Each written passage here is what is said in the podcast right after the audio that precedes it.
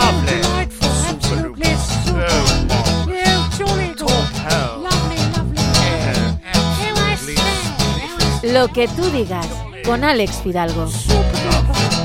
You'll find us in high places, but we are not your friends. We use you and abuse you all for our own twisted ends. You think that it's your country, it's ours, you silly twits. Hola amigas, hola amigos, ¿qué tal? ¿Cómo estáis? Bienvenidos a un nuevo episodio de Lo que tú digas. En esta ocasión la protagonista es María Oliver, la primera mujer en los Latin King en España. Pasó seis meses en prisión preventiva por ello y hoy es madre, profesora de formación e investigadora en Madrid del proyecto Transgang de la Universidad Pompeu Fabra que estudia las bandas juveniles en 12 ciudades del mundo. En este diálogo conoceremos más sobre su historia personal y sobre las bandas latinas que operan en nuestro país.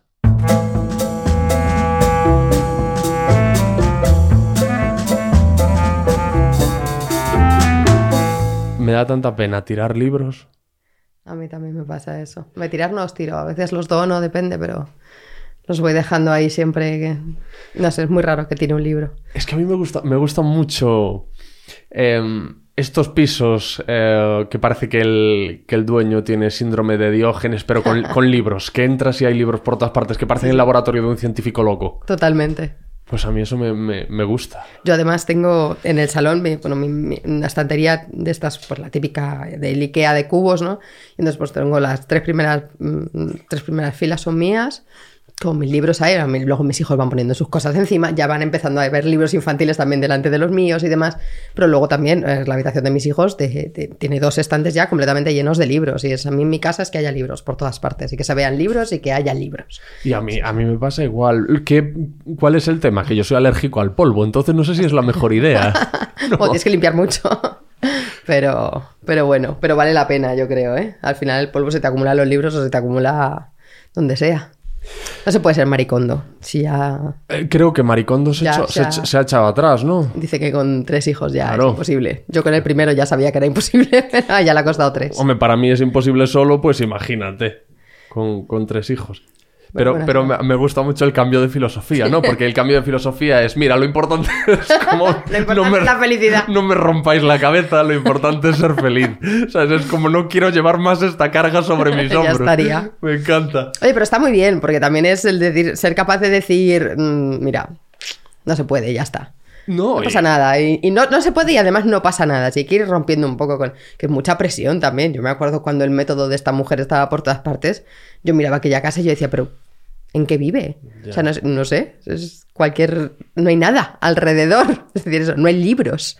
No está- Pues ya está. No pasa nada. Ya no puede ser, pues ya no puede ser. Ok, está Pero- bien. y no se le ha valorado lo que, ha hecho que tiene, que- lo que ha hecho que tiene mucho mérito, que es rectificar y- Claro. y, echar por tierra mm, de un plumazo lo que había, el imperio que había estado constru- construyendo hasta ahora. Que yo creo que hay otros eh, autores y otros gurús y orientadores que huyen hacia adelante, que ya ellos mismos no compran su discurso, pero dicen ahora, ahora qué voy a hacer. Claro, si llevo media vida o si llevo tres años o cinco años viviendo de esto, pues es que no pasa nada. Es decir, puedes evolucionar si tampoco se trata de que tires el método al traste y de repente eso te vuelvas. Eh, eso, diógenes, ¿no? Claro. Y- pero decir, oye, mira, pues esto pensaba que funcionaba, pero ahora me he dado cuenta que pues tú evolucionas, lo reconoces y probablemente sales con otro método, un poco mejor. Pues para las casas con niños se me ocurriría recomendar, o ahora que tengo niños hago. Y si tú te lo, te lo gestionas un poco bien, al final lo sigues montando. De todas maneras, lo montas y montas Ya. otro método y evolucionas. ¿sabes? Lo triste es tener un discurso con, con 40 y seguir con el mismo discurso con 60 y no has aprendido nada, no has evolucionado nada, llevas estancado en el mismo sitio desde que tienes... ¿Cuánto, no? Yo Sí. creo que la evolución al final es, es eso. Y desde la evolución también...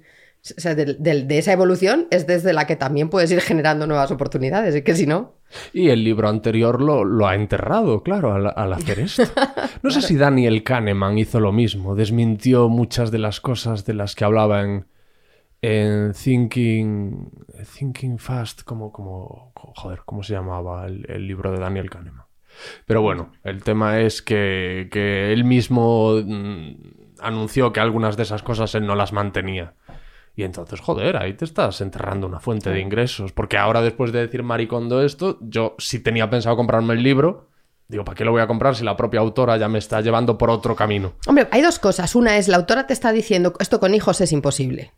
Tú no Mm. tienes hijos. No, Ergo, tú- a lo mejor a ti todavía te sirve el método. sí, puede ser. Y dos, a lo mejor dentro de un año saca un otro diciendo con libros, lo- con, con hijos lo que me ha funcionado es esto. Sí. Esto claro. también puede ser, es decir, ah, ya, a lo mejor ya has rentabilizado, ¿no? Ese libro, todo lo que lo podías rentabilizar, o bueno, ya está. Pues ahora otro. Vamos a por el siguiente, a ver qué. Bueno, yo, yo creo que es lo anterior lo, lo está desmintiendo en otro. Creo que es que ya ha Claro. publicado otro libro, ¿no? Ya está. Entonces, esto es. Al final, yo no, no- yo no tengo claro, ¿eh? porque ni, yo ya te digo, yo cuando salió ella con su método, en mi casa ya había demasiada criatura para que esto funcionara. Y tampoco es... O sea, el objetivo de mi vida es simplemente eh, tener la casa ordenadita y una familia feliz. El resto de esto de que la casa esté impoluta, que no se vea nada por medio, para mí no ha sido nunca aún. Entonces no compré el anterior, no le compraría el nuevo. Pero entiendo que quien, quien la siga, ¿no? Le interesará saber o te interesará ver también eso. Si antes me estaba diciendo esto y me interesaba, a ver qué me, qué me va, qué me va a decir ahora. Y el, el ver cómo la gente rectifica vende, vende bastante también, ¿eh? Porque a todos como que nos gusta ver que el otro falle. Tenemos un poquito ahí ese de, ah, mira, te Tampoco es una mala técnica de marketing. Quiero decir, el, el- el- sobre el orden y todo eso ya lo dijo, todo lo que tenía que decir lo dijo en el primero. Claro. El momento maricondo parece que pasó un poco, estuvo ahí de moda, parece que pasó un poco. Las ventas a lo mejor ya eran residuales. Ahora pega un volantazo. Claro, que quién de se acordaba de ella. Claro, ahora pega un volantazo de 180 grados y hay gente que valora, como estamos haciendo nosotros, el que haya rectificado y a lo mejor por eso le compramos el libro y luego quienes le hayan comprado el anterior le comprarán el nuevo para decir, bueno, a ver, a ver qué pasa ahora. Claro. A ver qué me dice ahora. Es que a lo mejor también quien le ha comprado el libro eh, hace cinco años, ahora también tiene criaturas en casa. O ahora ha cambiado de casa. Es decir, que eso, eso es, una, es parte de la evolución. Yo creo que es ir con la corriente. Yo creo que no le está haciendo mal, fíjate. Empezamos hablando de Maricondo, ¿qué te parece? Pues ya. Pues yo le he dado a grabar ya, si te parece bien. Perfecto, por supuesto. Pero te reitero mi agradecimiento, María, No. por, por venir a hablar de un tema que me interesa mucho y también por, por el regalo. Me has traído un regalo para que tomen nota el resto de los protagonistas que vengan al podcast. El libro La Banda, un estudio de 1313 bandas de Chicago. Me interesa muchísimo. Es en Chicago do- donde se inicia el fenómeno de las bandas. Es en Chicago donde se inicia el fenómeno de las bandas y este libro lo que recoge es, bueno, realmente la tesis doctoral de, de Frederick Thrasher, que lo que hace es eh, analizar esto, 1313 bandas que se dan en la ciudad de Chicago. Claro, él llama bandas a cualquier, a prácticamente cualquier agrupación de jóvenes, desde, desde niños a partir de 8 o 9 años en adelante, ¿no? Hasta bandas criminales. Mm. Lo que sucede es que podrías decir, bueno, esto es que estos cinco chavales no son una banda. Bueno, lo que hace es sacar las dinámicas. Las dinámicas de pertenencia, las dinámicas identitarias, las dinámicas de participación y de relación con el exterior a través de, eh, del estudio de, de toda esa variedad de grupos. Entonces lo que sucede es que lo que, lo que consigue extraer es tan universal que todavía hoy es eh, el elemento, el libro de referencia de, de cómo, de cómo se estructuran y de cómo se dan esas dinámicas, tanto dentro de los grupos como de los, con la sociedad hacia los grupos, los grupos hacia, hacia la sociedad y las autoridades.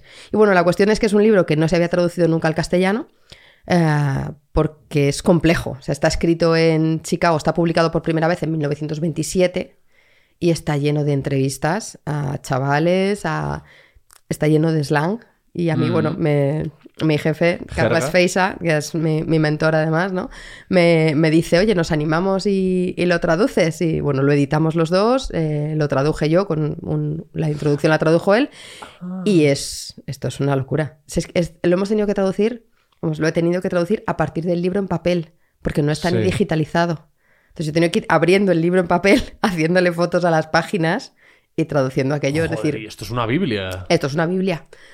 Pero tampoco es algo como para leérselo de principio a fin, si no quieres, sino que puedes ir buscando apartados. A mí el final del libro es la parte que me parece más interesante porque habla de cómo trabajar con, con jóvenes y cómo trabajar con las bandas, ¿no?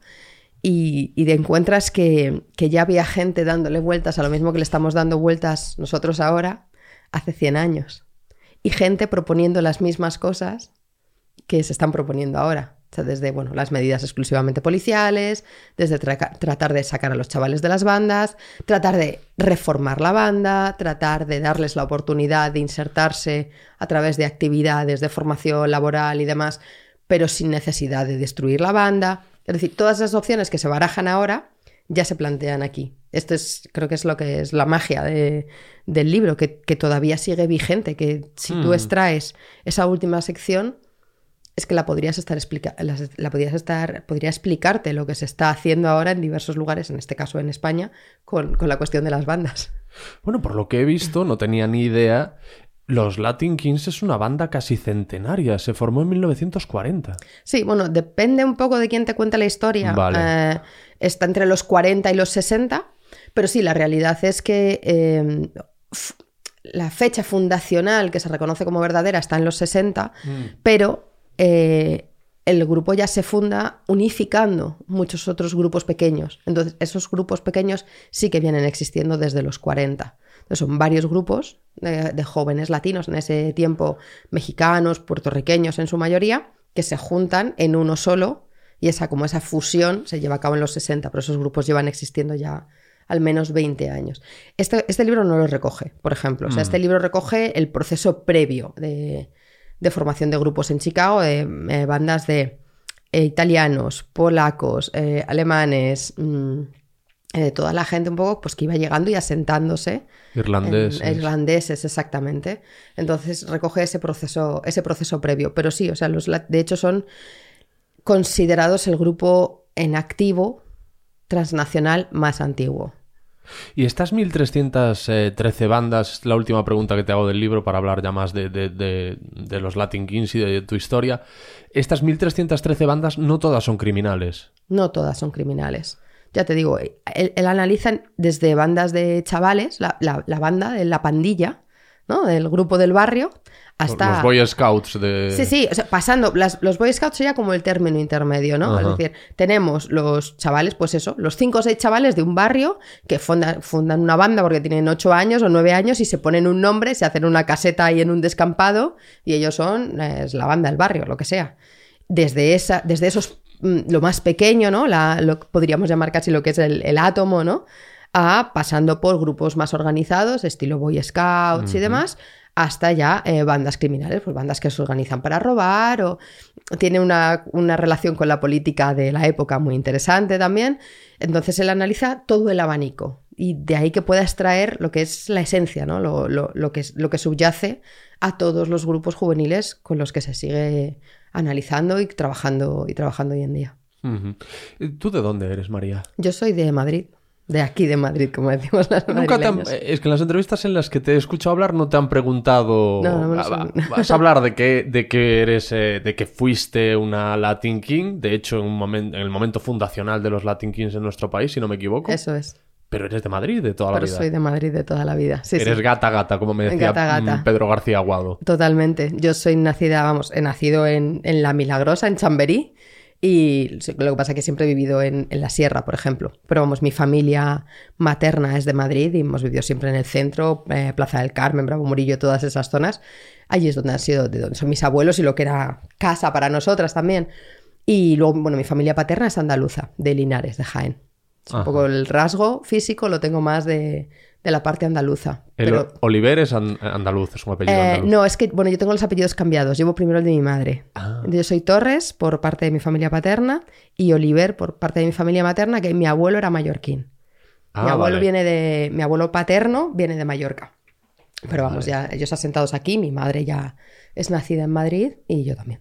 ¿Y qué pueblo de la sierra? ¿En qué pueblo de la sierra vivías? En Galapagar, que es Sierra Noroeste, cerca de Villalba, El Escorial, esa zona. Torlodones. Eso es. Y es ahí donde tú entras en contacto con los Latin Kings en Galapagar. Exacto, claro. O sea, llegan algunos de los, de los jóvenes que eran miembros ya del grupo eh, en Ecuador, en este caso, llegan a, a vivir allí. Y entonces es allí, es allí donde les conozco.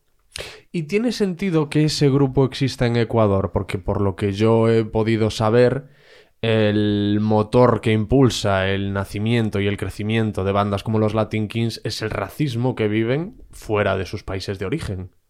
Claro, tiene dos, tiene dos cuestiones, como tiene dos, se sostiene sobre dos pilares. Todo esto en la teoría, luego la práctica Ya. hablamos luego, pero eh, difiere, desgraciadamente, de estos pilares sobre los cuales pues, se sostiene, ¿no? Que son, uno es esta lucha contra, contra el racismo, ¿no? Y con, por el derecho a ser, a vivir, a migrar y a tener una vida digna en otros lugares. Pero hay que tener en cuenta que el contexto en el que se organiza, sobre todo, ya es un contexto como de defensa porque los latinos se sienten mm, presionados o atacados desde dos frentes, desde las bandas de blancos, ¿no? Hablamos esto, irlandeses, polacos, italianos, demás, y las bandas de negros, De afroamericanos. Entonces, en- entre esos dos lugares en los que no encajan, los latinos forman sus propios grupos de defensa. Cuando, cuando esto llega a Ecuador, esto llega a América Latina, en general, todos los grupos, todos los grupos nacen en Estados Unidos. Esto es importante también, porque los llamamos bandas latinas, bueno, pero muchos de los jóvenes que los conforman incluso son nacidos en los Estados Unidos. Lo que pasa es que allí no llevas, no recibes la nacionalidad directamente. Es decir, tú puedes nacer en Estados Unidos de padres dominicanos y que te deporten a República Dominicana porque tú no tienes nacionalidad estadounidense. Entonces lo que sucede es que cuando empiezan a, a deportar a los primeros miembros de estos grupos a sus lugares de origen, pues así es como el grupo llega a, a Ecuador. Pasan dos cosas, Ecuador, Perú, pero el, el sitio donde más se asienta es en Ecuador, donde más aceptación tiene. Y lo que sucede es que lo que sí que hay allí es, bueno, pues una cuestión de clase, no tanto am, de, de raza, aunque también, porque hay, hay, una, hay una cuestión de, de color de piel, ¿no? ¿Sabes este, este meme con el que de padre de familia, que está el padre ahí en el coche sentado y un policía se le acerca como, con, como si fuera un pantone de colores para decidir si es terrorista o no, ¿no? Entonces, hay, hay- hay una cuestión así muy fuerte, hace 20, 25 años más fuerte todavía, de, de color de piel y de raza y de, de- de cuestión de decir, bueno, es que estos, si estos son indios o si estos son indígenas o... Pero también es eso, esa parte como de lucha social de, eh, de luchar contra la parte colonialista, ¿no? Y contra la parte imperialista y tratar de recuperar las raíces. Estamos hablando de unos años en los que el quechua estaba completamente perseguido en el país, por ejemplo. La gente no podía, podías ponerle a tu hijo un nombre estadounidense, un nombre en inglés, un nombre anglosajón, pero no podías ponerle a tu hijo un nombre quichua. Eso estaba prohibido. Entonces, bueno, también está esa parte, pero esto es toda pues, la parte teórica sobre la que los grupos se fundamentan y luego está toda la parte social, que es decir, la gente se agrupa, se agrupa en grupos y los jóvenes que llegan de Estados Unidos son como lo más de lo más, pero ellos llegan sin nada.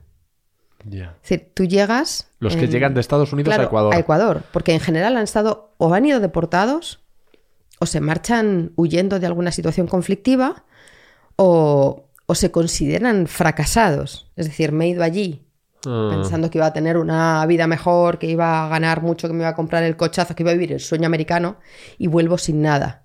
Entonces, entre el vuelvo sin nada y el vuelvo siendo el, el líder o, o alguien súper importante de un grupo súper importante y a través de aquí yo ya tengo una identidad construida, pues elijo volver siendo así.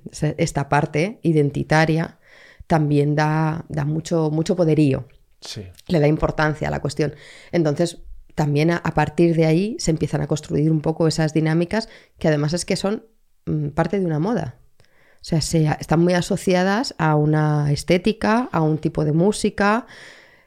Tiene todo ese componente también de tribu urbana, ¿no? Lo que pasa que luego subyace además pues toda la parte de esta literatura, de todo este esta teoría que, que también atrae mucho, ¿no? Y que está detrás de- de la base del grupo. De hecho, tanto la estética como la música asociada a las bandas latinas es eminentemente americana. Totalmente. Es- Totalmente. Y al rap en concreto. Al rap en concreto, claro, porque es lo que está de moda también en ese tiempo. Es decir, en los 60 todavía no, en los 70, pero es que cuando los grupos, es decir, cuando explota el fenómeno de las bandas, son los 90. Y en los 90 el rap, el hip hop, eh, todo ese tipo de... Eso es como la- lo que se ha venido a llamar durante mucho tiempo, eso es lo único que se consideraba cultura urbana. Todavía hoy esa parte de música urbana o cultura urbana o arte urbano se le llama el graffiti. Música urbana y allí metes el rap, el hip hop, el trap, el drill. Entonces, todo eso es al final lo que había en los núcleos de las ciudades, eh, esa estética en- entre estos jóvenes. Es que además eh, las letras del eh, rap eh, estadounidense, aunque mm, salen y van dirigidas, entiendo yo, a- a unos seguidores afroamericanos, son fácilmente apropiables, a falta de una palabra mejor, por, por las, las bandas latinas, precisamente, ¿no? Porque hablan de racismo, de opresión policial, etcétera, etcétera, de, de, de precariedad, de dificultades. Y en esas propias letras, a veces, mucha- muchas veces depende de. Tú vas siguiendo algunos cantantes o vas siguiendo algunos grupos y vas viendo también la evolución, es decir, de, de cómo se habla o de qué se canta o de qué estamos hablando cuando tengo 18 años o 20 años. eh, y es de las peleas en la calle, de si yo te mato, de si yo voy. lo- Ahora también eh, sucede. Sí, y sí, ahora sí. además hay mucho en castellano y entonces lo, lo cogemos mucho mejor. Pero ese enfrentamiento, esa cuestión que había, por ejemplo, en, en ese tiempo te hablo entre Tupac y Biggie, Sí. eh, esos enfrentamientos costa este, costa oeste, tal. Ya no se da físicamente ese, ese enfrentamiento violento y demás, pero los raperos hoy se siguen identificando si son del East Coast o si son del West Coast.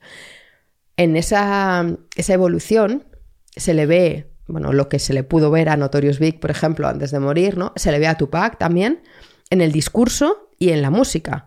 Tú entras en la banda como muy encendido, ¿no? Muy enfadado, con mucha rabia, y se desvirtúa todo. Porque tú estás enfadado tal vez por la opresión, por el racismo, por cómo te tratan, por... A ti te está pasando todo esto, pero tú esto lo descargas contra el de enfrente.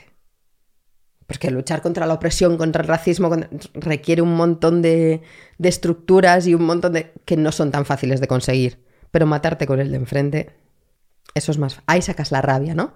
Eso es como la sacas en el boxeo o la sacas en un... Pues ahí sacas la rabia. Pero esos discursos con el tiempo van evolucionando. En el rap de algunos de estos cantantes sucede que empiezan a hablar de paz, de no matarnos entre nosotros, de el enemigo es otro. Esto, volvemos al discurso de la opresión policial, del racismo, de la inseguridad, de, de la diferencia de clase social, porque se están dando cuenta, ¿no? Porque van evolucionando hacia esto no sirve para nada. Te empiezas a dar cuenta de que esto no sirve para nada cuando empiezas a perder gente, cuando empiezas a ver que matan a alguien cercano, ¿no? O estás muy loco y ya vas para adelante con todo, lo que decíamos antes, ¿no? Ya huyes para adelante, o paras un momento y dices, ostras, esto, esto está fatal. Esto que estamos haciendo no nos lleva a ningún sitio, nuestros objetivos. Esas evoluciones se ven en la música, se ven muchas veces en miembros de, de las bandas, por ejemplo. Y en Estados Unidos pasa en Nueva York, cuando, bueno, te, te decía, ¿no? Cuando a partir de los 90 el fenómeno se hace, no te voy a decir viral, porque todavía no teníamos redes, ¿no? Pero se hace masivo el fenómeno de las bandas. Y en Nueva York es donde se empiezan a dar, por ejemplo, las primeras políticas de represión y de mano dura. Y justo coinciden con que hay un líder de, en, este caso de los Latin Kings, ¿no? pero no es el. Ahí están los Black Panthers, están los Young Lords, que son también, los Young Lords son puertorriqueños, y se están como convirtiendo en un movimiento social que mueve masas. Mm. Y esto preocupa. Preocupa porque mientras se están matando en la calle, siempre puedes decir que son un problema social, siempre puedes colocar allí el discurso racista, la opresión, el discurso policial. Pero cuando de repente ya no se están matando en la calle, o de repente sale uno con un altavoz diciendo vamos a dejar de matarnos entre nosotros, que lo que tenemos que hacer es unirnos porque el enemigo es otro, porque. Entonces de repente piensas, ostras, a ver si me va a organizar esta que otra revuelta. Y tengo al Malcolm X por un lado, tengo a los Black Panthers por el otro, tengo y ahora a los latinos también. Y entonces esto hay que cortarlo de alguna forma. Y cuando empiezan a convertirse, o parece que puede llegar alguien con esos discursos, esos discursos se silencian también, porque tampoco interesan. Entonces yo no te, voy a decir, yo son, o sea, los Latin King o tal, son un movimiento social que nunca se ha metido en un lío y que pobrecitos son. No, no. Pero tampoco se da la posibilidad o no se suele dar la posibilidad del liderazgo positivo, porque es peligroso también. O sea, es peligroso que se te una la gente si se dejan de pelear y se unen para, pues eso, para montar un partido político, como los Black Panthers, por ejemplo, pues a lo mejor empiezas a tener un problema. Entonces, cortando el discurso de quien intenta llevarlo un poco por otro camino, consigues al final que quienes se quedan sean los líderes más agresivos, ¿no? Porque si tú tienes un líder positivo y a este líder eh, le tumban la puerta, se lo llevan a la cárcel y le dejan encerrado 20 años, pues alguien viene por detrás y dice, ¿veis? como esto no sirve de nada. ¿Veis cómo nos odian? ¿Veis cómo tal? ¿Veis cómo nosotros mejor aquí en nuestro barrio, sin hablar con nadie, sin tratar con nadie, defendiendo nuestra zona, que aquí es donde somos fuertes? Y esa persona se va haciendo cargo del discurso y los grupos se van radicalizando. Y así estamos hoy. Imagino que, que, por ejemplo, el asesinato de Martin Luther King también se utilizaría en ese sentido, ¿no? Claro, esos todos los todos los momentos en los que se ha tratado de, llevar un movimiento de forma un poco más pacífica y de decir, bueno, vamos a dejar este tipo de lucha y vamos a hacerlo de otra forma, han conllevado que venga alguien por detrás y diga, ¿ves? ¿Ves lo que pasa? Claro, cuando te llevas por delante a uno de esos líderes, puede que el movimiento prospere porque la gente ya esté muy convencida, o- pero si te los llevas al principio de, de ese, de- de ese intento de cambio y no hay un reemplazo que siga más o menos la misma línea, normalmente el reemplazo es quien se había quedado atrás esperando que fracasaras porque tiene algún interés en que de todas maneras el grupo se mantenga Mm. en la semiclandestinidad, en los bordes de la legalidad, eh, cometiendo actos ilegales, es decir, porque para lo que sea te interesa. Y es como funciona la política, en realidad. Ha funcionado siempre, pero ahora es eh, palmario, que más que lo que yo voy a conseguir por ti es lo que te van a quitar los demás, lo que te van a hacer sufrir los demás. Entonces Exacto. tienes que venir conmigo para estar protegido de esa gente. Es más buscar enemigos que el yo soy tu aliado. Totalmente. Es el discurso de, de simplemente la oposición Mm. y de o conmigo o contra mí, que cuando lo vemos en los chavales lo vemos muy claro y a mí me parece gravísimo porque se están matando por esto, ¿no? Es decir, en la política la gente no se mata por esto, ¿no? Pero los chavales que tienen menos recursos, menos habilidades y que están en una situación mucho más precaria, se están matando. Y a mí eso eh, me duele enormemente. Pero el discurso polarizado no es exclusivamente suyo, es decir, es justo lo que estás diciendo, lo estamos viendo todo el rato. Y cuando un partido está en, en un proceso electoral, lo primero que te dice es, yo voy a deshacer todo lo que hicieron aquellos.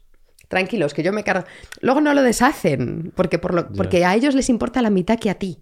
Pero tú que te estás agarrando a eso, porque muchas veces tus condiciones de vida sí que dependen más de ello, o porque tu, tu percepción de cualquiera de estas ideas, sean las que sean, ¿eh? no quiero ni decir, o sea, ni nombrar un partido o el otro, porque me da igual, creo que construyen todos el discurso de esta manera. En cuanto yo llegue, se acaba todo lo que hizo el otro.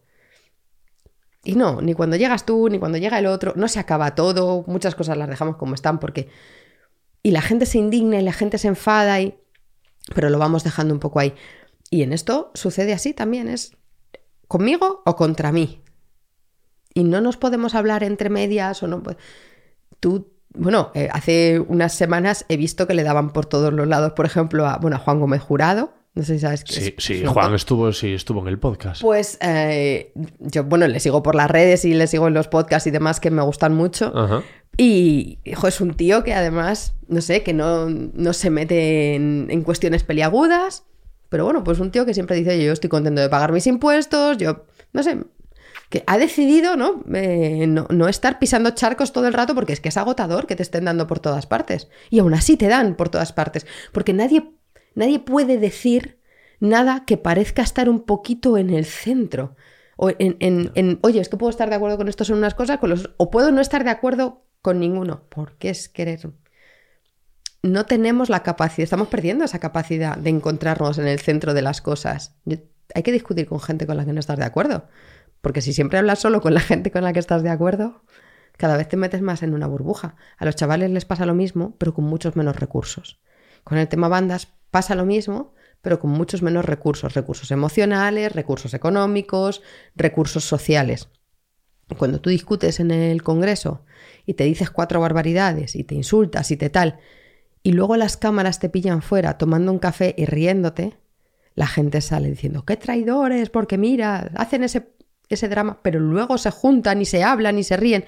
¿Te imaginas que todos fuéramos capaces de vez en cuando de juntarnos y hablar en lugar de estar todo el rato en cada uno en, en nuestro, en nuestra esquina? Sí, es súper es súper simple. Nadie aprende nada de hablar con alguien que piensa igual. Claro, Sí, o sea, no se aprende absolutamente nada. exacto. Y tampoco estamos normalmente escuchando para aprender. Ya. Cuando hablas con alguien que no piensa igual, no estás escuchando para ver si aprendes algo. Estás, eso es.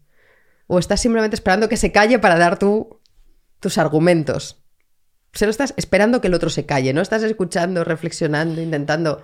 Digo, me voy a llevar esto a casa y, y le doy una vuelta. No. Qué, qué desesperante es eso, ¿eh? Cuando estás teniendo una discusión amistosa con alguien, pero ves que la otra persona está absolutamente blindada. O sea, no está, no está atendiendo a lo que. Simplemente estás. Lo que dices tú, está esperando su turno. Total. Y tú estás montando una argumentación lo mejor que sabes y puedes para hacerle entender tu punto, pero la otra persona no tiene idea de lo que has dicho, porque está esperando para sacar su, su carta. Pero por lo que tú has dicho, porque estás compitiendo. Claro, el experto en eso, bueno, es David Saavedra, ¿eh? el que, que escrito Memorias de un ex nazi, que además te habla muy bien porque él ha estado ahí, ¿no? De, en ese, de decir, yo, yo estoy aquí con, con todos mi, mi- mis, mis argumentos dispuestos y te los voy a lanzar.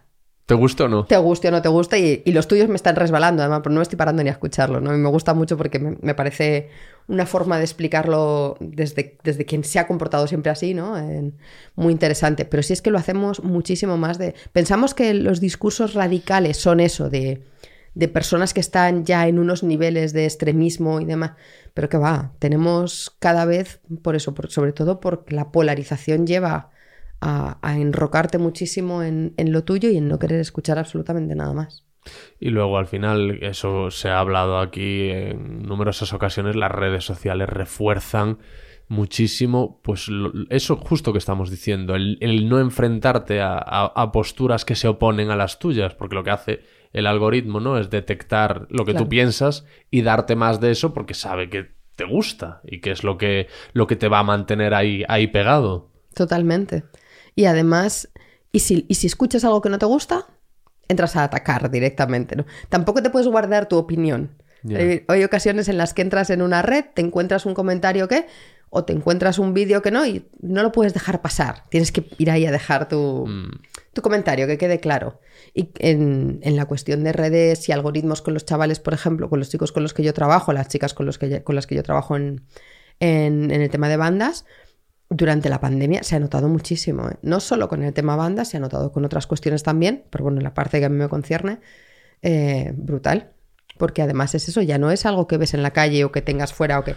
Es que lo tienes tú todo el rato ahí contigo. O sea, lo llevas en el móvil y, y te metes en esa dinámica y sigue siendo parte de lo que todo el rato estás viendo, escuchando, ese discurso reforzado también a través de las redes. Además me lo decía el filósofo José Antonio Marina, que ya no hay, realmente no hay argumentos, sino que hay, hay críticas, hay ataques, porque las argumentaciones hoy por hoy se hacen en 140 caracteres y ahí no argumentas nada, ahí no explicas nada, hay sentencias, Total. atacas, criticas. Criticas sin, sin fundamento, sin, sin, sin construir la crítica. Y entonces eso, claro, nos, nos está llevando pues a esta polarización, a, a un mundo de buenos y malos, de blancos y negros, y donde incluso los grises están mal vistos. Claro, sí, sí. Que es lo que has grises- dicho tú, tú con Juan. Eso es, los grises ha sido el, el caso de Juan. No me, no me posiciono, pero hasta decir que no te posicionas ya es, ya es posicionarte también. Pero es que hay una... que esto forma parte del, del- del- uno de los fenómenos de nuestro tiempo que más me aterran a mí, que es la infantilización de la, de la sociedad. Hay una tolerancia absoluta al, de- al desacuerdo, como cuando eres un niño y tus padres o, cualquiera te dice algo que no es lo que tú quieres escuchar y pues eso es exactamente lo que está pasando. Yo lo vivo mucho con el, con el podcast. Subo un, un, un reel, un clip, que ni siquiera, ¿cómo decirte? Ni siquiera de algo, eh, ni, ni- ni de un tema político, ni de, de nada especialmente serio, grave o, solemne, sino de una conversación, un extracto de una conversación distendida. Pero es algo mm, con lo que no está de acuerdo una parte de la audiencia y los comentarios se, se convierten en una guerra que yo lo veo, pero de- en la que se ataca a la persona que emite ese comentario, incluso a veces cuando me hablan de un sentimiento. Me pasó con, con Sorogoyen porque mm, me, me contó algo que sus padres habían hecho con la mejor intención, pero que a él le había supuesto un... había descubierto que a la, en la edad adulta le suponía un obstáculo en el día a día emocional. Y, y la gente lo, ata- lo ataca muchísimo. Porque él me cuenta que, que es que justo, justo además se lo, se lo volví a contar a, a Pedro García Aguado. Sorogoyen me cuenta que sus padres estaban separados, pero no se lo dijeron de forma explícita hasta que él tenía ocho años y veía el padre se quedaba, un acto de amor precioso, se quedaba con él hasta que se dormía y una vez se dormía se iba. Entonces el niño con ocho años descubre que sus padres están separados y han estado haciendo pues un paripé por cariño y, él, y- claro. y por amor y por protección. Y dice que, que eso, a pesar de que él entiende que es un acto de amor, ahora le dificulta confiar en ciertas personas, porque las personas que más ha querido y que más le han querido a él, en su momento le engañaron, con la mejor de las intenciones, pero le engañaron. Claro. Bueno, pues se montó una guerra ahí, que es que yo no lo puedo entender, porque es una persona con- abriéndose y contando lo, que, lo que siente y lo que ha descubierto de sí mismo, no está manifestando ninguna opinión. Claro. Oye, que no opines, que no pasa nada, que no hace falta que opines de todo todo el rato. Escúchalo, ¿no te gusta lo que dice? Pasa. Tú de verdad no, no sé hasta qué punto pensamos que un comentario que hagamos en redes va a ningún sitio. Aparte de tú venir aquí, yo hay una cuestión que me que he ido aprendiendo a hacer con el tiempo también, porque yo soy muy defensora de pleitos pobres también y muy y me pasaba mucho que, que tenía la sensación de que en algunas personas, ¿no? No todo el mundo, por supuesto, me usaba como de un poco de vertedero de ideas, ¿no? Ajá. Es decir, me cuentas todos tus problemas, yo, en lugar de quedarme con tus problemas, me pongo ahí a buscarle soluciones, te estoy ayudando, pensando en ti, en lo que te puedes hacer, y luego tú al final solo me lo querías contar y luego lo has dejado ahí. Ni siquiera te interesa lo que te estoy diciendo, pero dentro de dos semanas vienes otra vez a contarme el mismo problema. ¿Pero has hecho algo? ¿Has hecho algo de lo que... O sea, me has- no sé, yo entiendo que si me estás contando algo, me estás pidiendo opinión, me estás pidiendo ayuda, no sé, si no, ¿para qué me lo cuentas?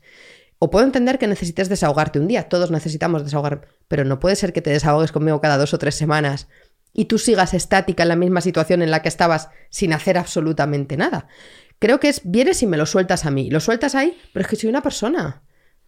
Y a mí me pesan tus problemas también porque te quiero, porque te aprecio, porque... Pues las redes es un poco lo mismo. Tú vienes y sueltas ahí y es peor. Porque ni siquiera ves a quién se lo estás soltando. Pero sueltas mucha mierda. Muchas cosas que llevas dentro horribles. Ostras, busca otra forma. Date un paseito por el campo, respira eh, aire.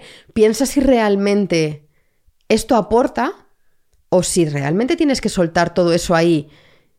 Porque, jolín, es que no sabes quién lo está recibiendo del otro lado también, es eso, ¿no? O sea, yo entiendo Sí, que sí, sí. llegas a un nivel de, de exposición pública y a mí al principio me, me dolía todo, me molestaba mucho todo, ahora no leo un comentario nunca de... o a veces los veo y paso por encima y ya está. Yo hace cinco años veía un comentario, si me publicaban una noticia o lo que fuera, y me, me iba a leer los comentarios y luego me dedicaba a responder, a justificar... Yo aquí le voy a estar justificándole nada a nadie. Pero, jolín, no, no todas las veces estamos en el mismo punto y esta persona está aquí abriéndose en canal y diciéndote, jope, con mis padres me ha pasado esto y a partir de que me pasó esto con mis padres me siento así y de verdad tú sientes la necesidad de ir ahí a meter el dedito. ¿Tú piensas de verdad que algo que tú le digas, no se lo ha dicho ya otra persona, cercana, querida, con suerte, terapéutica, lo que sea? Vamos a medir un poquito, pero como parece que no hay nadie al otro lado de la pantalla, ¿sabes qué? Creo que una cosa que ha hecho mucho daño es estar hablando siempre de las redes y del mundo real. Las redes Hacer esa real. separación. Claro. O sea, las redes son mundo real, porque las personas que detrás de las redes son personas reales. Pero como no les ves la cara, pero ¿cuántas cosas de las que dices en redes se las dirías a la cara a otra persona? Tú te encontrarías a Sorgoyen por la calle y empezarías a decirle, porque tus padres eran unos... Oye, tus padres lo hicieron muy bien y eres un desagradecido. De verdad, Hmm. no se lo dirías en la cara. Pues piénsalo un poquito. No lo digas en las redes tampoco. Todo esto yo lo veo que en ese, en ese árbol de la infantilización, de la sociedad infantiloide de la que estábamos hablando, sale eh, la rama esa de la tolerancia al desacuerdo y se bifurcan dos ramitas pequeñas que son la, la- el- lo que llaman ahora el casito, que es la necesidad de atención. Eso es. Y son el, el- el casito y el ofendidismo, la, la victimización. Que bueno, está- están, están relacionadas. Por eso a todo el mundo le molesta algo, a todo el mundo le ofende algo. Yo creo que eso siempre, al final, es la necesidad de, de atención y de caso que a la vez entronca con la, con la pertenencia, que tiene mucho que ver con las bandas. Sí, sí, sí. ¿No? Es que además tú tienes, tenemos unas generaciones. Yo nunca soy de decir, es que esta nueva generación que viene, yo pienso en quién ha educado a la generación de la que nos estamos quejando y en cómo les hemos educado, ¿no? Y en, en varias cuestiones Ya llevamos, por ejemplo, 10, 12, 15 años con redes sociales, con móviles en el bolsillo, con móviles inteligentes. Tenemos chavales de 12, de 13, de 14 años que han crecido con una, pegados a una pantalla, con la nariz pegada a una pantalla. Y yo no digo las pantallas son terribles, creo que tampoco son necesarias y menos a ciertas edades, pero eh, hay una generación educada detrás del no molestar. Hay gente teniendo hijos para que no les molesten. Y claro, al final, si no te molestan cuando tienen dos años, te van a molestar cuando tengan 12 y 15. Entonces, yo he trabajado mucho tiempo en un restaurante, en restaurantes, de, pero bueno, de camarera en uno de fin de semana, hasta hace tres años o así. Y, y la gente que llega, familias que llegan con críos y les dan su tablet, su móvil, lo que sea, pero vamos, desde criaturas que todavía hay que darles de comer con la cucharita Sí, sí, sí. a- hasta niños ya de 8 o 9 años, que se- lo primero que se hace al llegar al lugar es sacar el dispositivo para que el niño no, enre- no moleste. No estás, ese niño no tiene, o sea, yo he visto a chavales hasta sentarse en la mesa de al lado. El caso más flagrante que yo me daban ganas de ir a llamar la atención en la mesa fue que me dijeron, esta, una mesita de apoyo que teníamos, esta mesa está ocupada. Le digo, no, bueno, para que se ponga ahí el niño. Y le dieron al niño la tablet, un plato de patatas y en una mesa en la que había sentados 12 o 13 familiares, adultos, y el niño con... O sea, estamos dejando de hacerles partícipes de la vida comunitaria, familiar y demás, porque les dejamos que se aíslen todo el rato, pero les hemos aislado nosotros, porque nos molesta. Yo, salgo, yo tengo tres críos. El mayor ya es un adolescente y los dos pequeños tienen 6 y 7 años. Yo hay muchas cosas que no hago, porque las que hago en familia son las que se pueden hacer en familia. Entonces, si yo no, yo no salgo a cenar con mis hijos a las 10 de la noche porque mis hijos están cansados, tienen sueño, y entonces ni voy a cenar a gusto yo, ni van a estar a gusto ellos, entonces es una cosa que no hago. Si salgo con amistades a comer, mis hijos se tienen que sentar como si salimos con la familia, se sientan en la mesa y hablan con las personas mayores de la mesa. Y las personas mayores de la mesa tienen que adecuar su conversación a que hay niños pequeños en la mesa también y te van a interrumpir y se le van a salir los mocos y van a querer ir al baño y todas esas cosas les hacen integrarse. Primero en su familia, si es que tu primer elemento de socialización es tu familia, la familia, la escuela. Si tú les vas apartando de la familia, porque todo el rato tienen una pantallita delante para ni mirarte a la cara, ni que tú tengas que encargarte mucho de ellos, si después eres una persona tremendamente autoritaria, que educas con el porque sí, porque yo lo digo, porque no moleste el niño, porque tenemos prisa, porque darte... Cuando tenga 12 o 13 años y llega a la calle y venga un chaval y le diga, haz esto porque yo lo digo, o haz esto porque así con nosotros vas a estar bien, o hace... lo hacen. Porque tú no les has dado en tu casa la posibilidad de cuestionarse. Sí, la primera, la primera autoridad, esto muy entre comillas, pero la primera autoridad de una criatura son sus padres, su padre y sí. su madre. Y eres una figura de autoridad porque eres un referente adulto, eres quien dirige la situación, ¿no? Pero puedes dirigir de muchas maneras, puedes liderar sin imponerte a cada rato, puedes ofrecer opciones, puedes discutir, puedes equivocarte y sobre todo admitir que te has equivocado. Yo a mis hijos les digo, "Jo, perdóname porque esto no lo he hecho bien. O me he enfadado esta mañana porque es que íbamos con prisa y lo que sea. Tú puedes decir esas cosas y está bien. Y aprenden que se pueden equivocar, que se pueden disculpar, aprenden que nadie es perfecto. O tú puedes estarte imponiendo todo el rato, huir hacia adelante todas las veces y entonces, cuando contigo no te han podido, a ti no te han podido cuestionar nunca, se están cuestionando menos cosas fuera también. Y no toleran la frustración. Claro. Le dices, em, joder, comete la comida, ¿no ves cómo se la come tu hermano? O no ves que fulanito hace esto bien, o no ves que viene jugando al fútbol, oye, pues que podías correr un poco más, no ves cómo corre Pepito. Y luego cuando te dice, pues es que me he ido con Pepito porque Pepito estaba. Y tú, por si Pepito se tira de un puente, jo, pues si llevas media vida diciéndole que sea como Pepito, que lo hace todo mejor que tú. Ajá.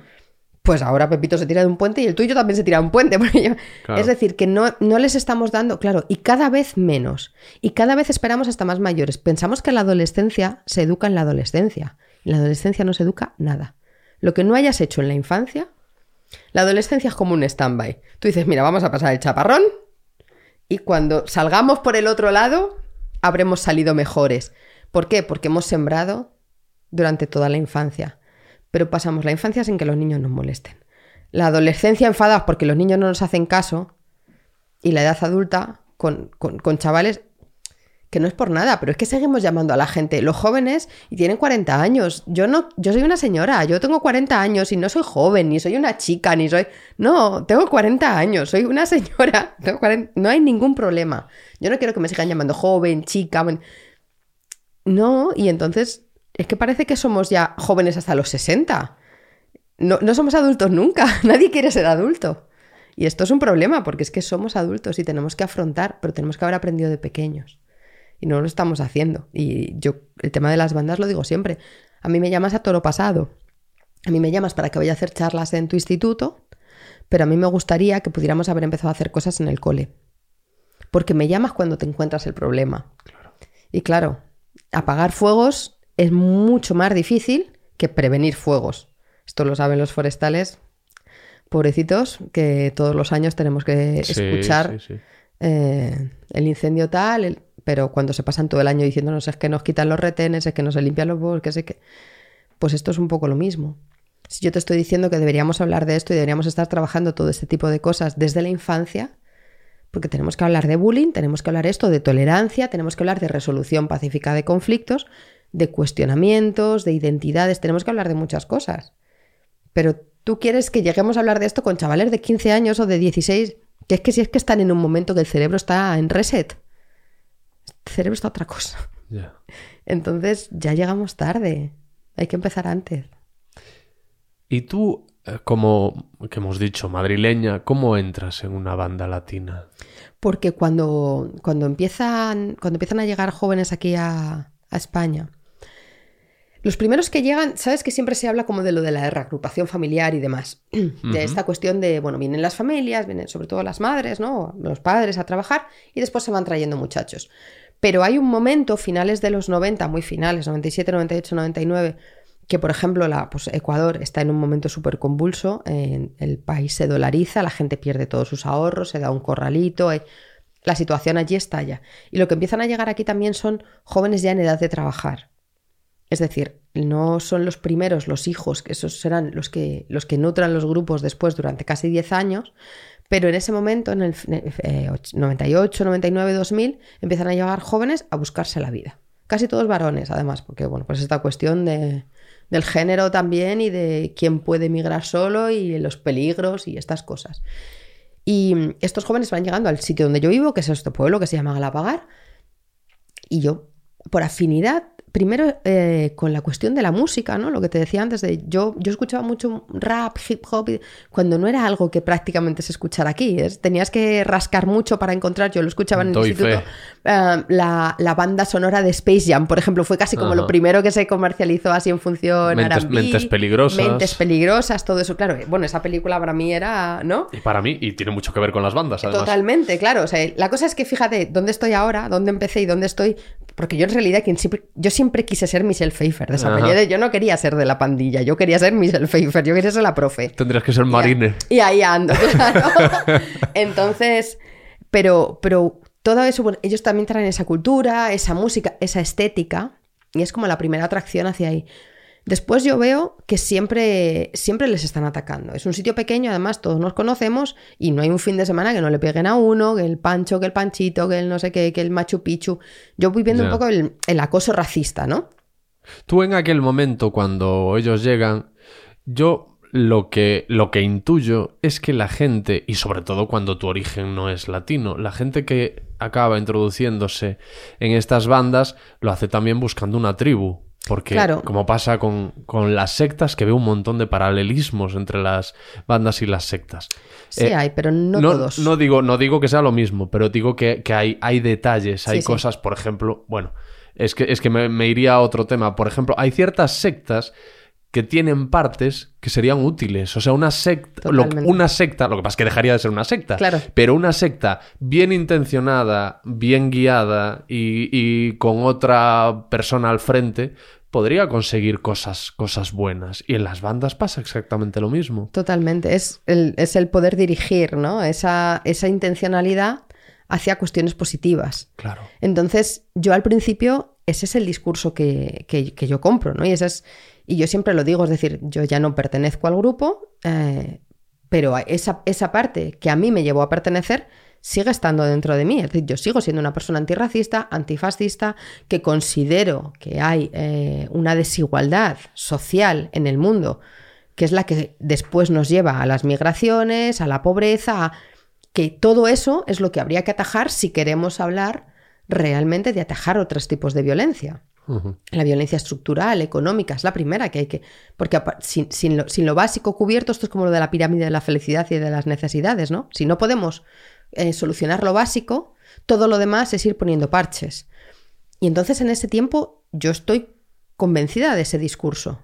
Además lo estoy viendo. Ten en cuenta que casi todos los grupos se organizan, te decía al principio, ¿no? Se organizan eh, como forma de defensa. Y aquí también es un poco lo mismo. Nos juntamos y juntos somos más fuertes. Y a mí eso me parece bien, porque yo estoy viendo cómo les atacan. O sea, no me lo está contando nadie, no me lo estoy. No, yo. Para mí, el punto de inflexión es un día que veo a uno de mis amigos, a uno de los chavales que estaba pues con nosotros en ese grupillo, que le habían dejado tirado en mitad de la carretera. En mitad de una carretera le habían pegado una paliza, el chaval no se podía ni levantar, tenía 14 años. Ecuatoriano, Eh, este era colombiano. colombiano. Y no, yo digo, es que esto es que es un fin de tras otro fin, no puedes estar tranquilo, no puedes ir a jugar al fútbol porque te insultan, porque... Claro, el- la cuestión es que esto se acaba haciendo un bucle, porque tú siempre puedes justificar la violencia en un principio porque tú dices te estás defendiendo. Esto he intentado contarlo una vez en un instituto y me ha salido eh, por la culata porque los chavales ya no saben quién es Daenerys Targaryen. Ajá. Pero a mí me gusta ese ejemplo porque tú coges eh, Juego de Tronos. ¿Tú has visto Juego de Tronos? Me imagino. Algún episodio. Pero sé, sé ¿Te quién es, sé quién es Daenerys. Es o- Emilia Clarke. Vale. Entonces, eh, es un personaje que tú ves eh, machacado en la primera temporada. Tú estás Sí, viendo que sí hacen polvo, que la machacan, que tal.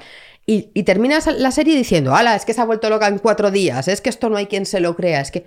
Bueno, perdona. Es decir, esta señora en la segunda o en la tercera temporada está allí delante de una ciudad diciendo, volveré y os quemaré a todos cuando mis dragones sean adultos. Hombre, loca en dos días no se ha vuelto. Lo que pasa que tú has ido normalizando, el proceso de Daenerys es interesante en cuanto que cómo tú justificas, cómo la gente se ha puesto de su lado, porque, jolín, es que tú la estás viendo, está oprimida. Está oprimida por su hermano, por los hombres, por tal, que la venden, la, la violan. Joder. Entonces, cuando ella empieza a levantarse y a coger fuerza, tú estás contento con, con eso. Porque, oye, ya está bien, ¿no? Se lo merece después de todo lo que le han hecho. Claro, no va a estar enfadada. Claro, amenaza a estos con quemarles la ciudad porque no la dejan entrar. Tiene razón, ella tiene sus razones. Yo no te lo niego.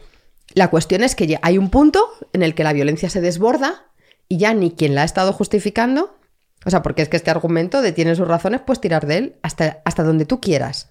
Porque sus razones las va a tener siempre. Pero tú las has estado defendiendo mucho tiempo. Eso es lo que te duele. No te duele que se haya vuelto loca en cuatro días. Te duele que ya no encuentras cómo seguirla defendiendo. Y esto es lo que yo trato de explicar muchas veces desde mi propio proceso, ¿no? Yo, yo, de hecho, yo me llego a separar del grupo durante un tiempo porque cuando empiezan los conflictos con otros grupos, porque yo es que no entiendo la violencia. Es que yo no venía aquí para esto. Pero claro, la he estado viendo un tiempo sin que me parezca mal, porque es que nos estábamos defendiendo de estos otros que es que nos daban palizas, que si nazis, que si tal, que si. Entonces, como, como, como se estaban atacando, entiendo que nos tenemos que unir para defendernos. Ahora, hemos entrado en una espiral de violencia que hemos, en mi caso, mi punto de inflexión es porque nos estamos peleando con chavales de otros grupos, llámalos nietas, llámalos trinitarios, llámalos como quieras, también. porque eso es, que Ya es no la tiene misma base, sentido ya no el tiene sentido sentido, inicial. claro. Entonces, el punto de inflexión de la gente con Juego de Tronos y con Daenerys es, joder, porque es que ahora se está metiendo con esto, porque se ha enfadado con John, porque con, con- con su gente cercana, o de repente no, ves, dice, ostra, ese no tenía que haberle quemado. A todos los demás no te ha importado que les quemara. Conmigo es un poco así también. Es decir, yo entiendo la defensa contra estos, contra los otros, pero y ahora digo, jo, ¿y no estamos luchando por esto? ¿Contra el racismo entonces? Perdón. Entonces, ¿esto qué es? Pero claro, es que lo has venido justificando hasta ahora. Esto está pasando constantemente y lo estamos, deja- estamos dejando que suceda. Y te preguntaba antes cómo eras tú antes de, de entrar. Nada, bebe, bebe tranquila. Te decía, porque bueno, no sé, no sé cómo fue ese proceso, pero por aquello que te decía, tú normalmente si tienes un grupo fuerte del que te sientes parte, tienes cubierto ese sentimiento de pertenencia, es muy raro que te vayas y te metas en otro porque sí. Claro, pero eso. Joder, espera. Vamos a parar un segundo. Sí, vale. Es alergia, ¿eh? ¿Sabes qué pasa? Que Ah, sí. me he quedado seca de estar hablando mucho. ¿A, a qué tienes alergia? A las arizónicas. Lo que pasa que. como Arizónicas, que- No, no sé aquí qué- dentro no. No sé qué es eso. Pero es que las. Pues sabes estas plantas que te hacen como un muro en los jardines y todo Ah, eso. vale. Entonces lo que pasa es que como que estoy ahí con el antihistamínico y tal, pero hay momentos como que me rasca un montón la garganta. Bueno, bueno, pues No te bebe. quiero estar aquí tosiendo Be- en el be- micro. bebe tranquila. A ver si lo consigo. O sea, yo tengo una parte en la que no estoy tampoco con todas esas necesidades cubiertas. Porque en mi caso, por ejemplo, pues mis padres se habían separado, mi madre estaba siempre trabajando, Mm, yo estaba bastante sola con mi hermana en casa, nos cuidaba, pues si te cuidan los tíos o te cuida una canguro o lo que sea, pero hay un momento ahí como de ruptura en mi vida también que se me va haciendo cuesta arriba. Entonces también, o sea, todos los jóvenes quieren pertenecer de una manera o de Claro. otra a un grupo. Lo que pasa es que algunos se relacionan de forma más, más inocuas y en mi caso yo encontré un grupo de referencia pues que al final terminó siendo, pero claro, era, pero era algo que a mí me apelaba. Este es el tema, que a mí esta parte de lucha antirracista, antifascista, ta, ta, ta, todo eso ya me apelaba a mí, porque yo ya era así. Yo antes de conocerle ya era de los movimientos antifascistas de toda la Sierra Noroeste de Madrid, tiene una tradición antifascista bastante importante.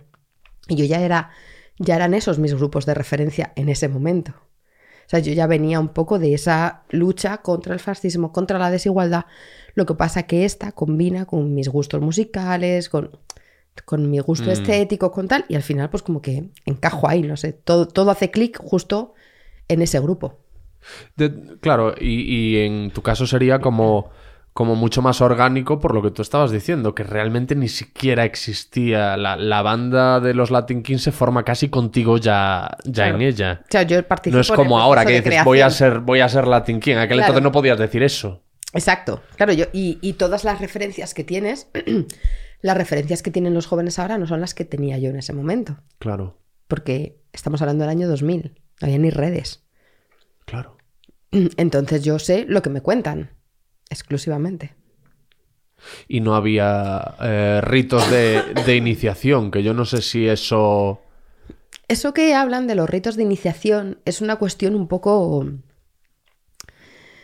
No en todos los grupos se da, no lo dan todos los jóvenes a la vez, pero sí que sucede. Lo que pasa que no es eso de que te violen ni de que te hagan matar a nadie. paliza... Nada de todo eso. Es más una cuestión de, de que tú siempre estés ahí, de que estés cuando te llaman, de que vayas siempre con ellos. Son ese tipo de cosas. Pero después eh, empieza a haber grupos que sí que lo hacen. Que mandan a chavales a robar algo. O que mandan a chavales a dar una paliza a alguien. Para demostrar hombría. Ya. Y eso está sucediendo también. O recibirla. O recibirla. No, recibir una paliza. O recibir una aguantar paliza. lo Aguantar. mismo. Porque es un rito de masculinidad, Sí. de fuerza, de demostrar que tú aguantas. Que luego eso también, es que justo el otro día estuve viendo un documental sobre, sobre novatadas en, en, las, fra- en las fraternidades estadounidenses, en la que pues precisamente una se les fue de las manos y acabó muriendo el, el, el iniciado o el potencial iniciado. Totalmente. Y, y eso, un poco ese tipo de, de salvajadas que, que ahora Claro. vemos en este en tipo. el ejército, Sí. en los institutos. Yo recuerdo que entrar al instituto era, uy, las novatadas. ¿Qué va a pasar aquí? Ah, sí, en el instituto. Sí, sí. Yo, vamos, cuando yo entré al instituto era súper común. En el ejército, en las fraternidades. Es decir, no lo hacen solo las bandas. Ponemos el foco ahí por lo mismo, porque como que consideramos que es un grupo marginal, un grupo espe- específicamente violento, eh, ponemos mucho foco. Pero no son, no son cosas que se les han ocurrido solo a los jóvenes de las bandas. son cosas que suceden y que pasan con muchísima, con muchísima frecuencia en muchos entornos y que a veces se van de las manos y son hasta mortales. ¿A ti en el instituto te hicieron novatadas? O en el instituto, sí, sí. Entra- al entrar al instituto era, bueno, no sé, o que te dejaban encerrado en, en un baño, o que te pegaban un huevo a la cabeza, o que te quitaban la mochila y no te la devolvían en una semana, o, y era como un ritual de iniciación del instituto, era pasar por novatadas. Sí, sí. Y, en, y entonces la banda la, la, pone, la ponéis en marcha estando tú en ella. Claro. sí. O sea, cuando tú empiezas con ellos ni siquiera es una banda. no, aquí no. ¿Cómo, cómo es ese proceso? Es el proceso de decir, vamos a organizarnos para defendernos, vamos a, a cuidarnos los unos, los unos de los otros, y para ello nosotros pertenecemos ya a este grupo en nuestro país de origen y podemos volver a formarlo aquí. Entonces, a partir de ese momento, pues se empieza a pedir al país de origen, en este caso, estos chicos eran de Ecuador, entonces se empieza a pedir que, pues, que nos manden alguna documentación. Eh, claro, todo es tan rudimentario como lo que te digo, decir, mándamela por escrito, mándamelo por carta, mándame un paquete, cosas así. Como si fuese una asociación filatélica, ¿no? Cosas- Mandadnos... claro, irnos mandando las cosas y vamos, eh, pues, dándonos a conocer entre, pues, entre- sobre todo entre la gente latina del pueblo.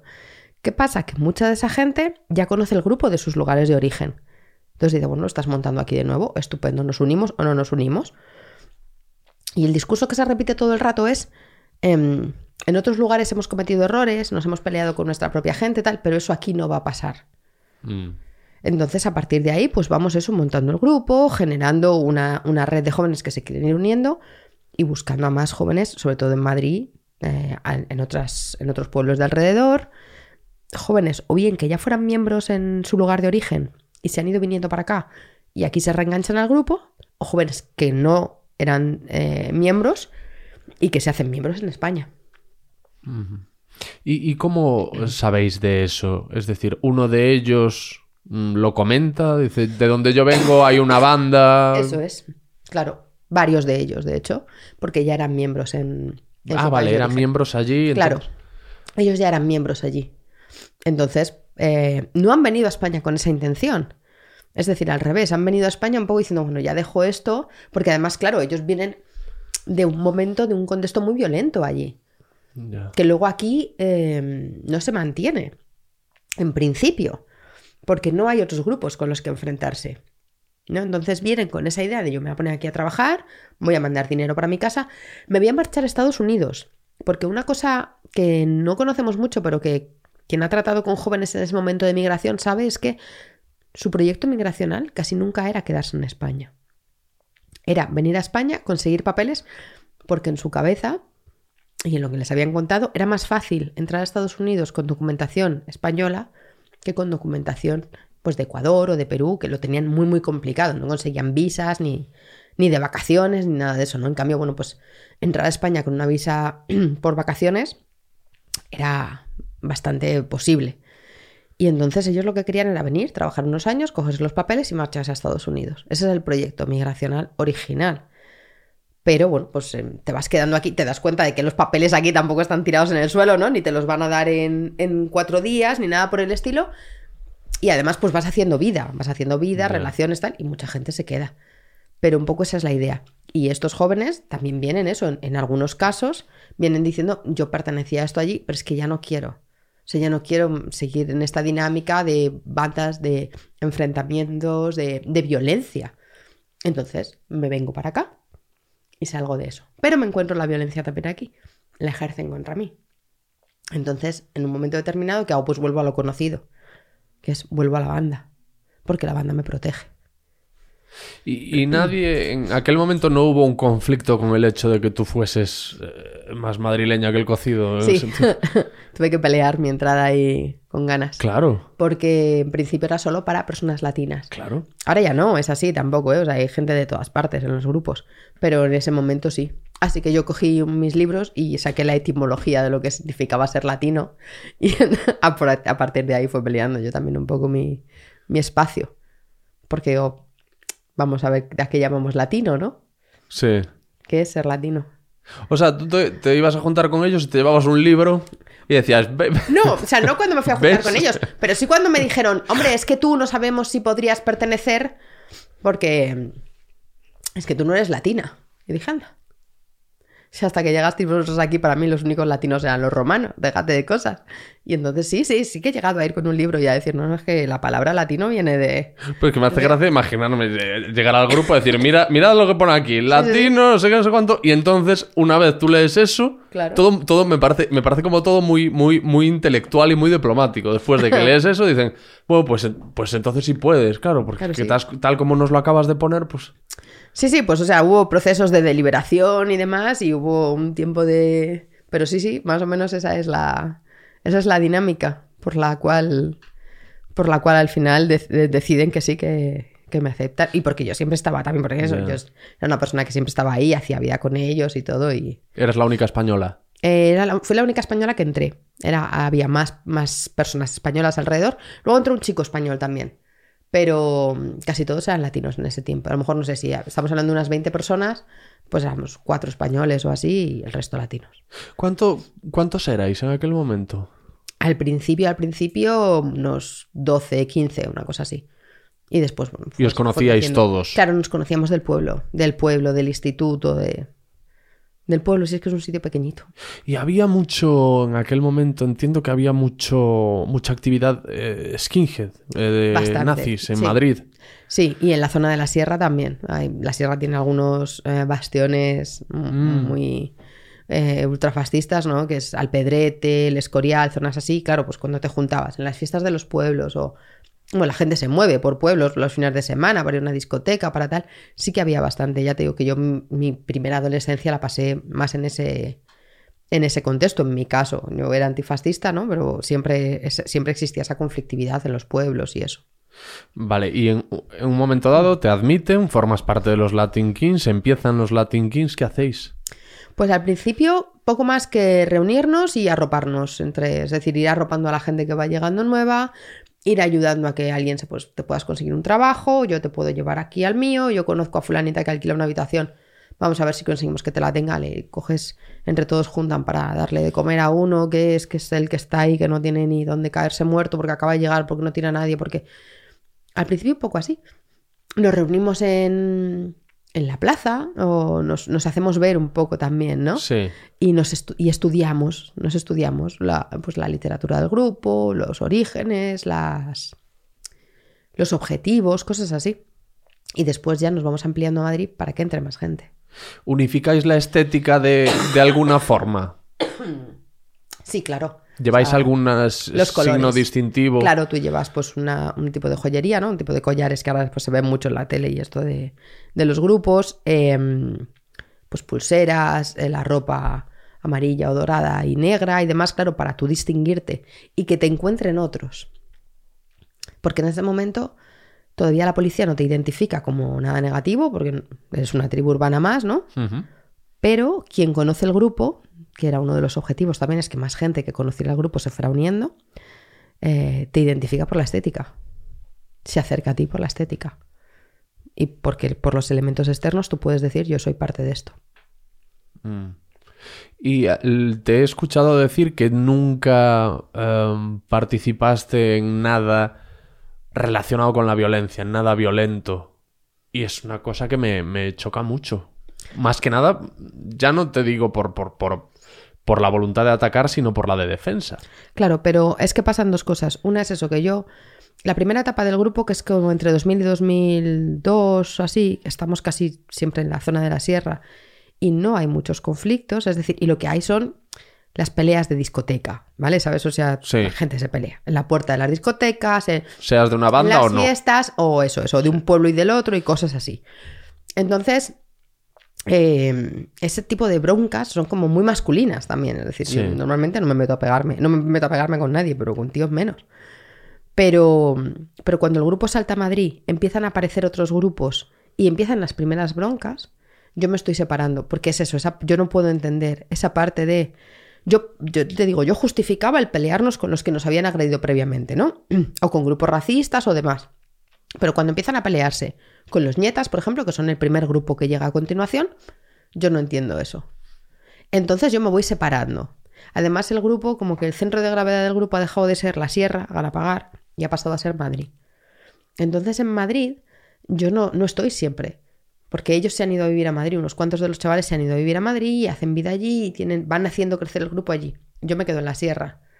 Entonces estoy un poquito más separada de las dinámicas generales. No me bajo todos los fines de semana, ni normalmente hay más conflictos los fines de semana, de discotecas, tal. Porque aunque pudiéramos decir que hay un conflicto tremendo entre bandas por X motivos, al final lo que acaban siendo es miembros de un grupo y miembros del otro peleándose porque nos hemos chocado en la discoteca, porque admira a mi novia, porque tal, porque lo que pasa es que, claro, cada uno respaldado por su grupo de amigos, con sus colores y con sus cosas. Pero casi siempre el conflicto es más ese que, No es como el de...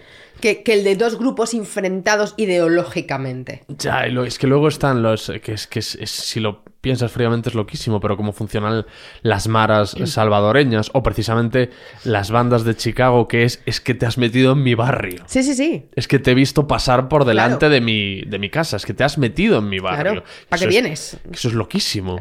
Bueno, hay un. eh, Juan José Martínez es un escritor que, que ha, ha trabajado mucho el tema de las bandas. Es salvadoreño, es periodista. Y él habla de, de juego, de juegos de guerra, ¿no? Y de juegos duros. Y de- es decir, estás enfrentándote porque tú has entrado ya en esa dinámica de que si tú eres de Latin Kings, tus enemigos son los nietas. Si eres trinitario, tus enemigos son los Didis. Si eres MS13, tus eh, enemigos son Barrio 18. Y es, si eres del Madrid, tus enemigos son los del Atleti, o los del Barça, Sí. o los de... Y hombre, no todos los, los fans de un, de, de un equipo de fútbol o del otro se pelean, pero los ultras, pues sí, ¿no? Eh, Broncas. eh. Por eso tenemos esas liadas en las puertas de los estadios en muchas ocasiones. Porque, porque simplemente es pertenecer a uno o pertenecer a otro, es provocación suficiente para el otro para el enfrentamiento. Eso está pasando con las bandas, pero está pasando con, con otros grupos. Y pasa con el tema de, de las maras, ¿no? Es eso, este es mi barrio, este es el tuyo, tú no entres en mi barrio, yo no entro en el tuyo y no nos miramos. Pero claro, es que todos vivimos en el mundo, es que la gente se pasea, es que tienes una amiga aquí, es que Claro. no puede ser motivo para agredirse, ¿no? No se puede solucionar todo a base de agresiones, pero a todas las agresiones les puedes encontrar una justificación. No hay que validarla, pero vamos, hay que escucharla, porque para ellos es eso, es que entra en mi barrio, pues si no hubiera venido a mi barrio, yo no me voy a su barrio a pegarle. Cuando estuvo aquí eh, Jaime Rodríguez de Santiago, me decía, y es muy interesante, que prácticamente todo aquel que hace el mal, como en este caso, cree que hace el bien.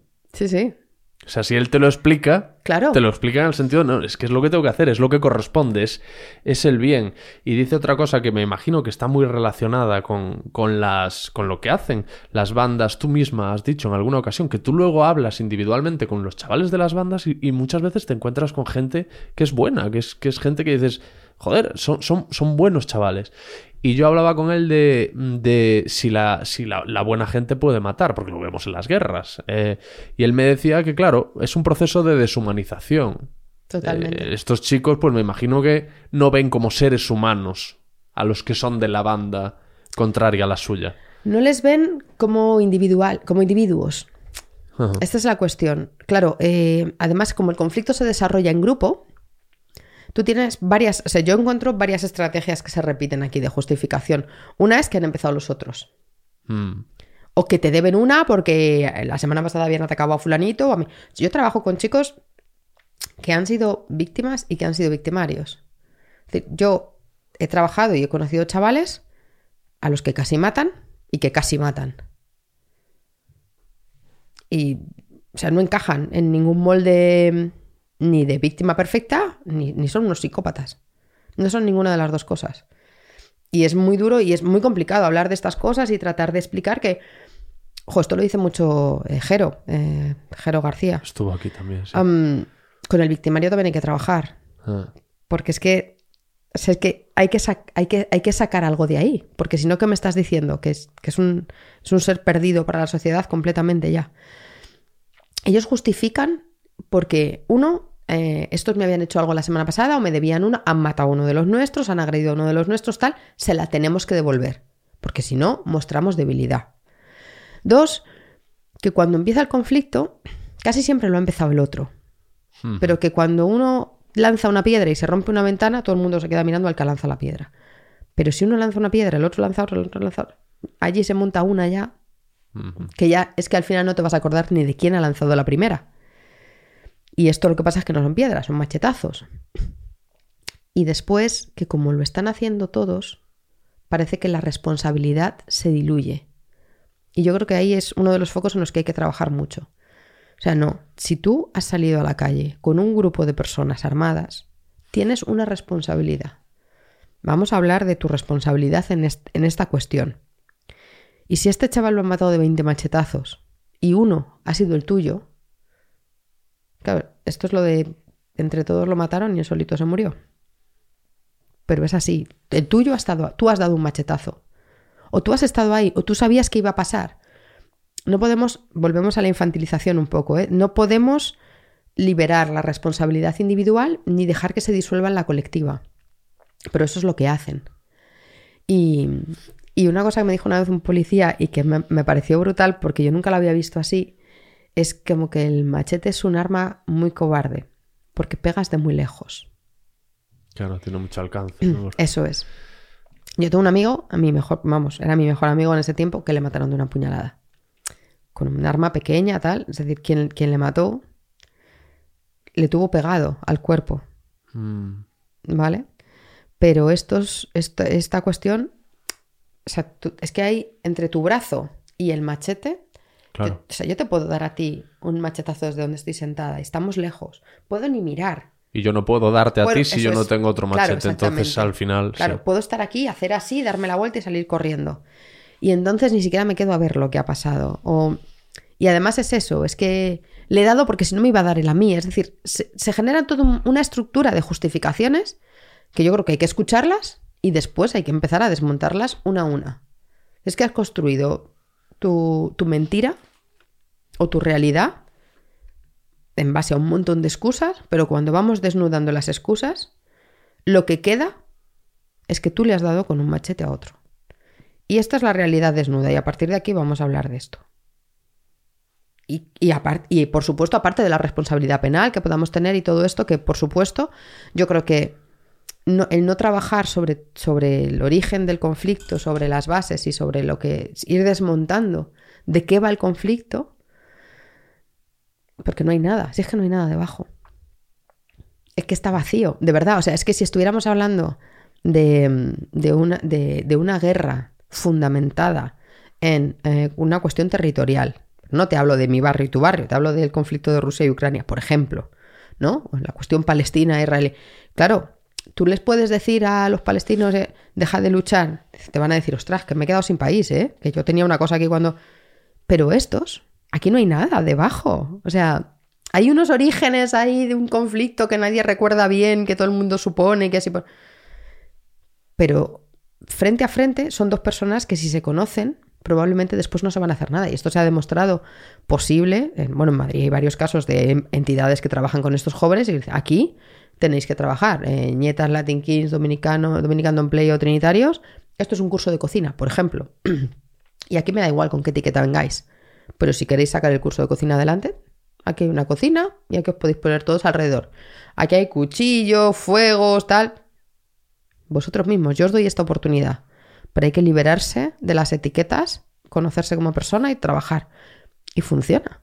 Esa gente no se agrede después. Esa gente incluso ha llegado a paralizar después conflictos entre sus grupos porque dos de ellos se conocían y son capaces de, para- de parar antes de que nada se desmande y de cada uno llevarse a su grupo a su lado y decir, bueno, porque antes se han conocido personalmente, pero esa deshumanización absoluta, ¿no? Lo que dices del otro, no es nadie, es una masa. Yo estoy golpeando contra una masa, una, una masa me está golpeando a mí y Esto que has relatado se ve perfectamente en American History X. total. Que empieza Edward Norton en la prisión a trabajar, eh, creo que es en la lavandería, con un chico negro. Y poco a poco, claro, el chico negro ante los ojos de Edward Norton se va humanizando. Claro, Le va ayudando, se va... Y cuando sale, pues es una persona que no, no entiende nada ya. claro. Que nada de esto tiene sentido. Claro, claro. Y esto es así. Si es que al final, yo- con muchos de los, lo mismo te digo, yo no te digo que no haya, hay dos cosas que a mí me preocupan so- de sobremanera y es que eh, haya personas mucho más mayores que los chavales que al final se están matando en la calle o se están haciendo daño en la calle, tratando de dirigirles o de dirigir esa rabia porque las están dirigiendo para su propio beneficio y esto es Esto es así, esto sucede. El origen de las bandas, ni las bandas tienen en su, en su, en su creación y en su origen la idea de delinquir por delinquir o de... No es la idea, pero hay gente utilizando a chavales muy pequeños con, bajo, bajo el paraguas de la banda para que les hagan trapicheo de drogas, por supuesto que lo hay.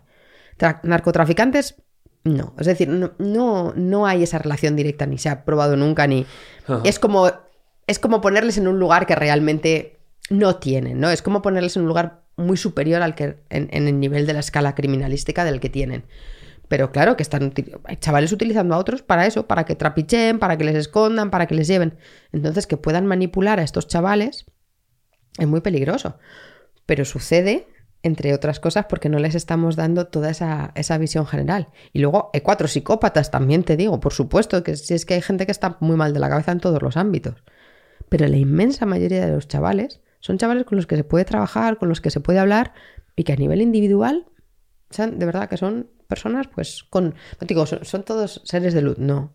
Son personas como casi todas las demás, con unas circunstancias X, con pocas habilidades sociales, con pocas oportunidades, con poca guía y que tenemos que tratar de eso, de, de- reubicar, de reorganizar y de acompañar en un proceso.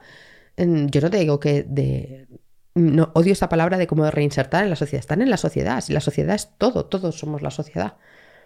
Pero yo me conformo de momento con que aprendamos a solucionar los conflictos de forma pacífica, de forma no violenta. A partir de ahí podemos ir hablando, pero sobre todo también a que no te dejes manipular, ni por la atención de los, de los más mayores, ni por una necesidad que tú piensas que te van a cubrir, pero no. Porque claro, para todo eso hacen falta muchas herramientas. El máximo responsable de los Latin Kings está en una cárcel gallega. Está en una cárcel gallega, sí. Ha habido Y un los está escándalo ahora. controlando desde dentro. Yo creo que eso también es darle un, Un poder que no tiene. O o sea, sí, creo que es como maximizar, es decir, querer maximizar un fenómeno a unos niveles que yo me imagino. Yo no lo sé porque no, no trabajo con esa parte del grupo en absoluto. Pero a mí me parece que es, que es dar un. Ha sido, esto ha sido como hacer un, un golpe de efecto X. Eh, No sé exactamente con qué objetivo. Me gustaría ver el sumario, que no lo, no lo he visto. Cuando les detuvieron estaba decretado el secreto de sumario. Pero, o hay que entender que por un lado, durante mucho tiempo, las únicas personas con las que tú te relacionas o con las que has tenido amistades y relaciones son las personas del grupo. En muchas ocasiones son las únicas relaciones que tienes. Por otro lado, que pueda dirigir, que pueda, bueno, que haya mucha gente que le siga.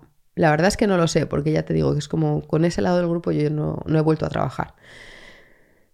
Pero me parece que es, o sea, me parece que se está maximizando la cuestión, ya te digo, sin haber visto el sumario, que no me atrevo a hablar mucho, porque en otros casos pues he visto ah, por alguna persona detenida o porque él se, él se levanta rápido el secreto del sumario, todavía no lo he visto, pero vamos, yo creo que ha sido como un golpe de efecto también un poco. ¿Pero qué quieres decir? ¿Que no, que no tiene ese control? ¿Que no, tiene, que no es...? O sea, no, no lo sé, no, no sé Sí. si tiene, ya te digo que yo no trabajo con esa parte del grupo. Yo solo, con- de ese grupo solo trabajo con una parte que trabaja con asociaciones, que, que está un poquito más como, bueno, integrada en la vida de asociaciones, de... de Pero no- y no se mezcla con la otra. No, Pues es raro, ¿no? ya, bueno, pero o sea, es, es... como subgrupos de Latin Sí, Kings, unos que... Eso es. O sea, básicamente como, bueno, la gente que se quedó siguiendo a este líder y la gente que decidió hacer otro tipo de... O sea, volver a ese activismo original del grupo de Claro, eh, hacer una vida más social. Veo que lo, lo- lo más coherente y quizá lo más benéfico para ellos sería un cambio de nombre. Y no Lo sé. cargar con el estigma. Totalmente. Lo que pasa que les cuesta mucho porque el, pues consideran con- la legitimidad de la lógica interna siempre hablamos ¿eh? de- del Claro. grupo, que no, no significa que yo legitime ese discurso o yo lo, lo- lo comparta, es su grupo y no quieren dejarlo. ¿Sabes? Te voy a poner una- un, un ejemplo paralelo que es cuando un, un político rompe la disciplina de voto ¿no? de su partido o cosas así. Eh, ¿Por qué no te vas? Jo, es que también es mi partido y no, no lo quiero dejar, ¿no? Es que también es eh, quien está haciendo esta parte como más social del grupo, considera que son quienes realmente están siguiendo los principios legítimos del grupo. Entonces, bueno, que se vayan los otros, pero no, no nosotros, ¿no? Y bueno, esto ya te digo que es una cuestión eh, de su lógica interna, pero nadie quiere ceder porque, porque consideran que, que, bueno, que quien lo está haciendo bien, en este caso, ¿no? Pues son, cada uno considera que lo que está haciendo es lo correcto, también te digo. Y también es parte de no ser capaces de solucionar, de mediar, de. Pero, pero vamos, yo pienso que esta cuestión se ha maximizado muchísimo. ¿eh? O sea, tengo la sensación de que veremos. Hace unos años se detuvo también en Barcelona César Andrade, que es el que bueno, que era uno de los chavales que llevó en su momento el proceso de mediación de Barcelona, que no sé si recuerdas que hubo un proceso de como de legalización, entre comillas, de los grupos y demás. Y pues César era uno de los miembros de. César, durante una temporada estuvo preso después por, por tráfico, eh, lo había hecho él por su cuenta, porque no tenía dinero, porque estaba muy fastidiado y porque consideró que esa era erróneamente la manera de, Sí, no tenía que ver con la banda. Era Exactamente, era una cosa que había hecho él de forma completamente Ajá. individual. Y cuando salió, pues, pues, se volvió a poner a trabajar, se dio cuenta, bueno, había sido una, una cagada enorme, se puso a trabajar, siguió con su vida y de repente en un momento determinado, creo que en el 14 o en el 15, se monta una macrooperación en Barcelona contra las bandas. Le tiran la puerta a las 6 de la mañana, lo sacan, había un montón de prensa. Se había avisado de que esa operación se iba a hacer. Se le detiene con luz y taquígrafos a él y a no sé cuántos más. Y ese juicio tarda en salir como hasta 2019. La sentencia sale creo que en 2020 o... No, 18 se celebra el juicio, en 2019 finales o así se, se sale la sentencia. Absuelto todo el mundo, allí no había nada. Pero se había montado un cacao media, que yo no, no te digo que sea el mismo caso, ¿eh? pero que en muchas ocasiones no, sé exactamente, no se sabe exactamente a, a- a qué se debe o, o por qué el momento como... Y esto ha sido como, bueno, les han detenido el 14 de febrero, que supuestamente es el aniversario de los Latin King en España, tal, no sé, como muy efectista todo. Y yo no sé qué hay detrás, no lo sé Vale, todavía. pero entonces tú te estás refiriendo a la detención de esta persona. Claro, o sea, a este- No al hecho de... eh, lo que yo te comentaba es la noticia de que los está dirigiendo desde la cárcel. Claro, claro, eso es lo que te digo, que yo no sé exactamente si. No sé porque no tengo contacto con esa parte del grupo Sí. mm, en absoluto. Pero que yo creo que está sobredimensionado. O sea, ¿qué tanto? ¿Qué está dirigiendo exactamente? Vale, Esa es la pregunta, es ¿qué está dirigiendo? Eso es, ¿Qué lo, está eso es lo que yo intento entender y por eso te pregunto. O sea, lo que está sobredimensionado es el hecho de que él dirige a la banda O que haya algo que dirigir. O que haya algo que dirigir. Esta es la pero, pero no el hecho de que él esté en la cárcel por X motivos. No, que no, no, me- eso por que- supuesto. que- ¿Cuáles son? ¿Qué es lo que ha hecho Eh, este hombre? agresión, Asesinato. agre- agresión sexual, Ah, agresión detención ilegal, Mm. em, Vale. robo con violencia, es decir, cosas muy serias. Y lleva muchos años en la cárcel, de hecho, por eso. Y mm, lo que me parece que está sobredimensionado es que haya algo ahí todavía que dirigir. Ya.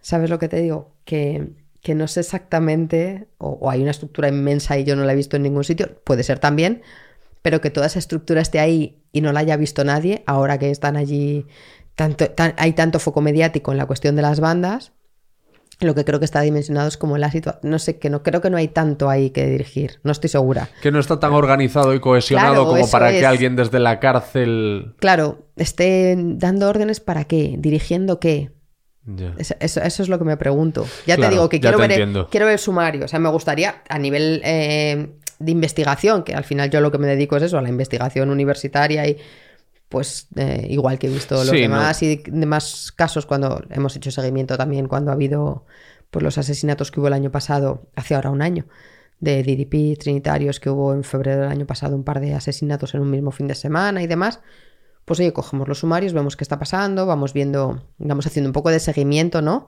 De los casos, porque también es parte de la investigación. Y este, pues como los demás, los cogeremos para ver, para ver qué hay cuando se puedan, cuando se puedan ver. Vale, lo que yo entiendo es eh, la noticia que, que ha traído el- el- otra vez el nombre de los Latin Kings a la actualidad informativa es un apuñalamiento o algo así. Claro, la cosa es que hubo un eh, lo, que, lo, que, lo que he leído, esto lo he leído en medios también, es que hubo un apuñalamiento en 2021. Claro. Entonces, tampoco entiendo muy Ya. bien, ¿Por qué ahora? porque ahora, claro, Vale. no... No, lo que te iba a decir es que entiendo que eh, quienes dicen que este hombre dirige los Latin Kings se referirán a que, por ejemplo, él es el que da el ok para que pasen cosas como esa. Claro, pero Entiendo ten en yo, cuenta ¿eh? que hay, claro, es una, o sea, yo he estado en, en prisión en régimen FIES, que es el fichero internos de especial seguimiento, Ajá. y tienes todas las comunicaciones intervenidas, Eh, las cartas, las llamadas, las personas que te visitan. Si hay algo ahí, que entiendo que por eso al final se ha llevado a cabo el operativo, pues estará ahí, o sea, estará, estará recogido.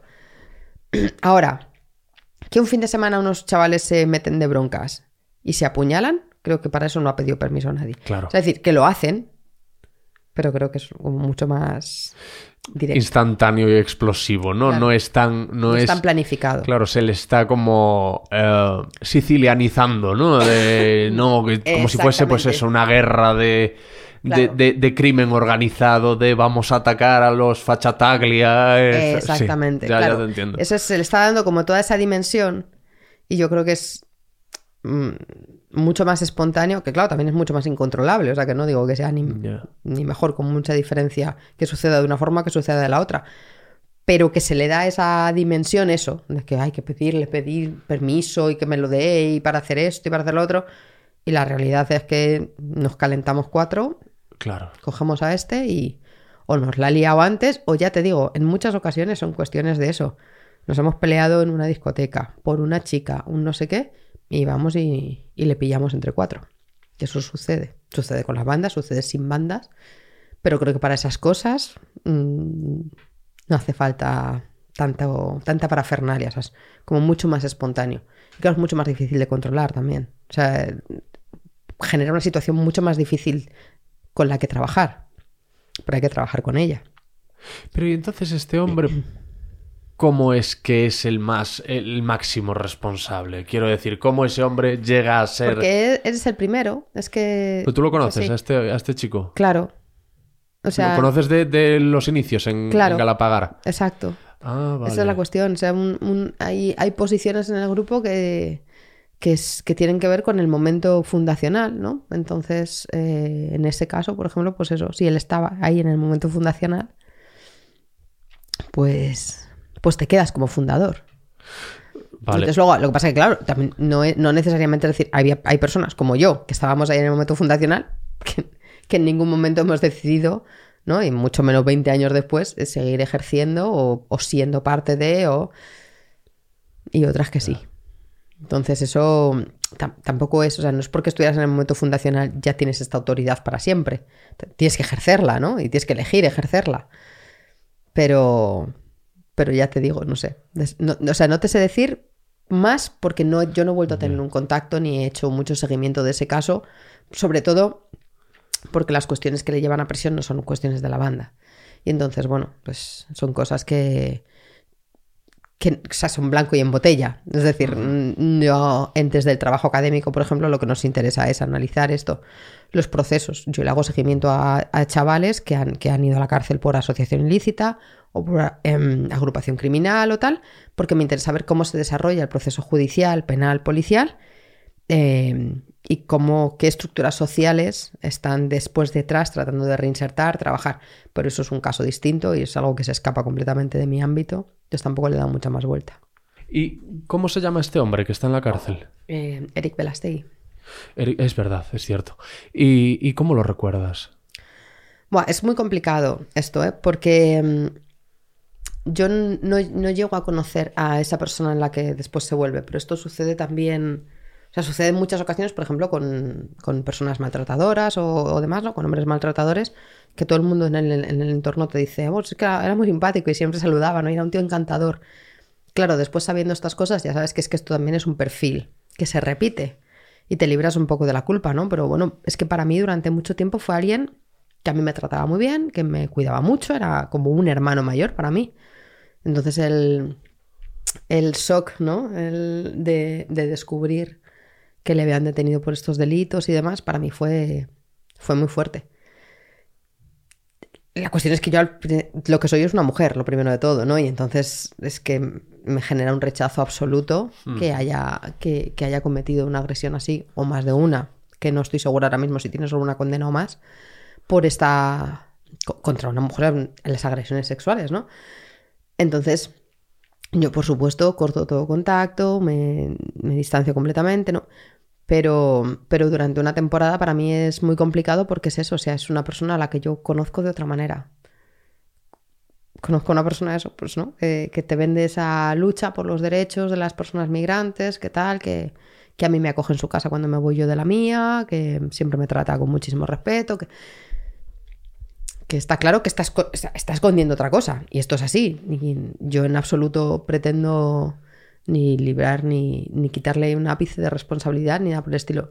Solo que para mí el shock es muy fuerte porque es, no sé, es como si te enteras eso, que un familiar tuyo es un agresor. ¿No? Alguien a quien tú, pues eso. Y alguien que te ha cuidado, y alguien que te ha tratado bien, y alguien con quien has vivido eh, momentos muy intensos, ¿no? Y con quien has tenido una relación, de- ya te digo, toda esa intensidad, ¿no? De creación, del grupo, de tal, de...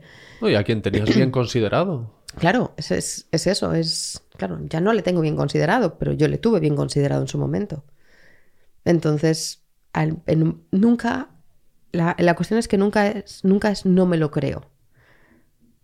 Sí, me lo creo cuando me entero. Por su, o sea, no lo pongo en duda. Yo cuando sé que hay una instrucción, cuando sé que hay unas pruebas, cuando sé que hay un tal, cuando sé que hay una mujer que le denuncia, que le señala y que la reconoce, en ningún momento lo pongo en duda. Es decir, yo no me quedo ahí hasta ver qué pasa. En el momento en que lo descubro, corto. Pero, pero el shock es, es muy fuerte. Es muy fuerte. ¿Y ¿Nunca vislumbraste un lado oscuro en esa persona?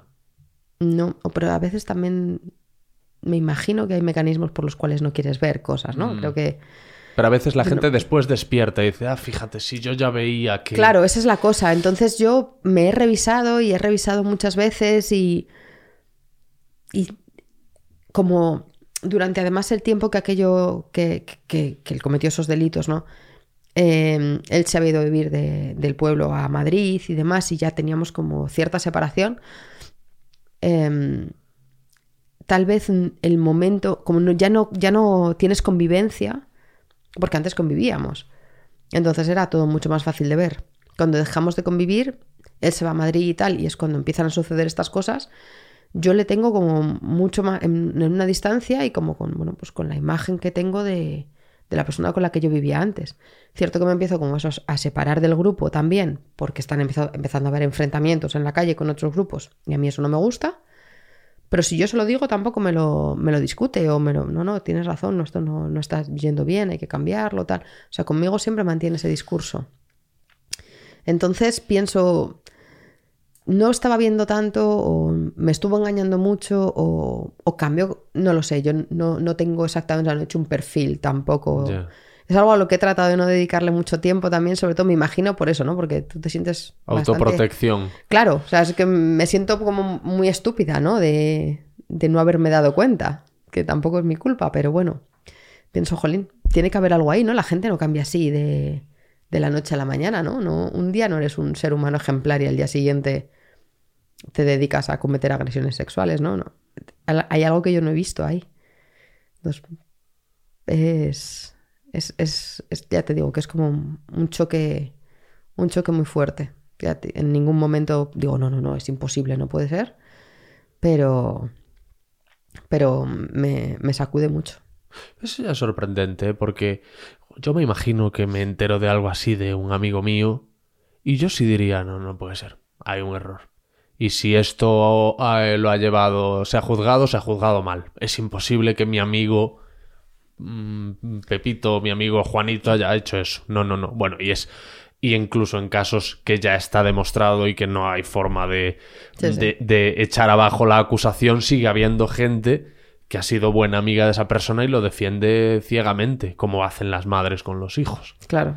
O sea, yo siempre he tenido un poco, o sea, yo creo que hay una cosa que sí que no he perdido nunca y ha sido bastante capacidad crítica en, en esas cuestiones, ¿no? Y, y la- ya te digo, no, no sé si a lo mejor no he rebuscado lo suficiente, ¿no? Claro, o sea, yo cuando me entero y me dice, "Buah, es que lo que- pues me, me lo dice un amigo.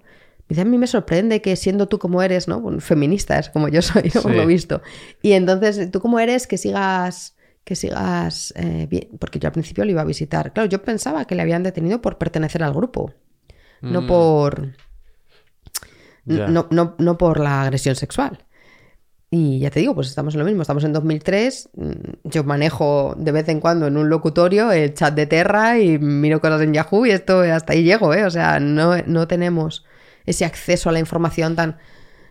Entonces, bueno, la verdad es que me lo dice y yo me lo creo, en ese momento tampoco estoy yo pensando en, en más vueltas. Y cuando alguien me dice esto, digo, pero Pero ¿de qué estamos hablando? Porque, o sea, ¿qué tiene que yo sea feminista con, con apoyar a un amigo, ¿no? Que al final, bueno, es eso. A mí también me tuvo en su casa cuando me fui de la mía. eh, Es una persona que siempre se ha portado súper bien conmigo, tal. Bueno, ya, claro, pero es que lo que ha hecho. Y entonces yo ya dijo, ¿qué ha hecho? No, no, es que no lo sabes. Es que resulta que está acusado de, de, de violar a una chica en la casa de campo, no sé qué. Claro, sí, claro, probablemente sí mi momento de, de shock completo es ese, ¿no? De perdona. Y creo que en algún momento llego a usar esa expresión de. de. De joder, no sé qué, pero si es un tío que, que liga, que es guapo, que tiene. ¿No? Como. Es, es- Ya ese, se, se cae en Claro, eso, y sí. creo que afortunadamente tengo ahí al feminismo un poco detrás de mí diciendo, cuidado con las excusas estas ¿eh? que estamos metiendo aquí. Pero, pero es que además se da, se da la situación de que el juicio es al poco tiempo, es decir, de que las pruebas están ahí, de que hay, hay pruebas muy contundentes y demás. Entonces, a lo mejor tampoco me da mucho tiempo a hacer ese otro proceso o a, o- o a dejar que ese otro proceso me arrastre, ¿no? De no querérmelo creer, porque desde que me entero hasta que se celebra el juicio hay como dos semanas nada más.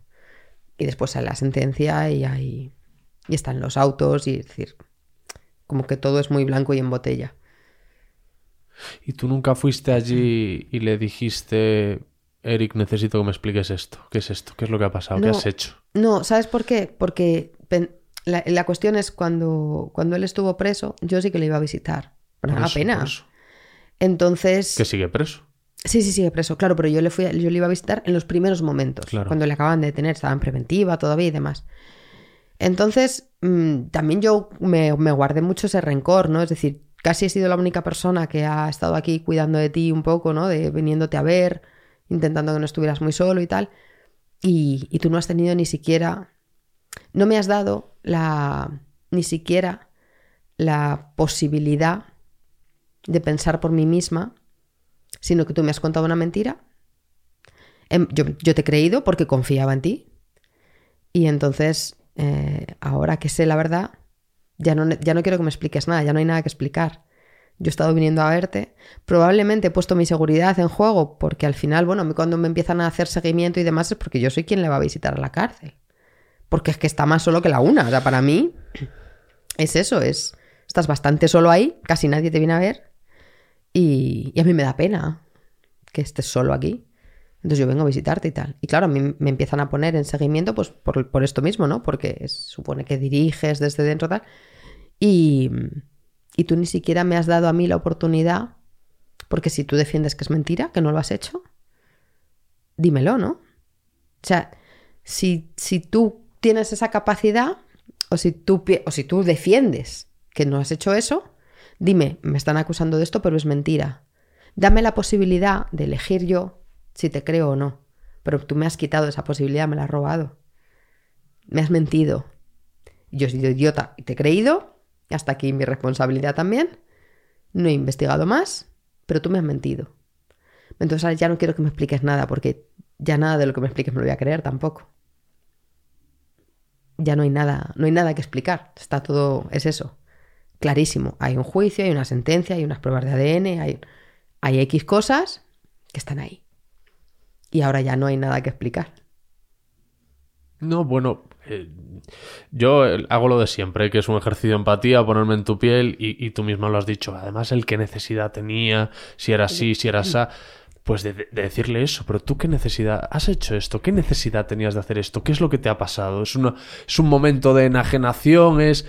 No, que quede claro que yo me estoy poniendo en la, en la piel de una amiga que tenía muy bien considerado un amigo al que, al que, del que creía que era una estupenda persona y de repente me encuentro con que pasa esto. Yo pienso, ¿y qué hago ahí?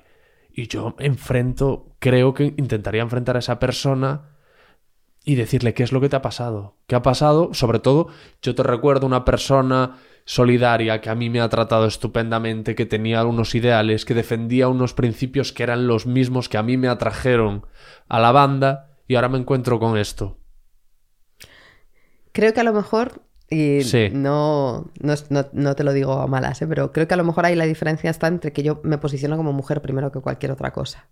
Es como que en este caso mi lealtad absoluta No, pero una cosa no quita la esa- otra, ¿eh? Sí, sí. Esto que yo te estoy como- diciendo no es ninguna sí. defensa. No, no, no, es, claro, es casi, casi, casi lo contrario. Sí, sí, sí, no es- es... ir y cogerlo por la pechera y qué cojones has hecho, ¿qué es esto? Claro, pero no sé, mi, mi estrategia en ese momento también un poco, a lo mejor de autodefensa también, ¿eh? es como quitarme, Ya. o sea, por la, por la parte sobre todo de, de responsabilidad que yo he sentido, por decir, me he quedado yo aquí apoyando a este señor Ya, ya.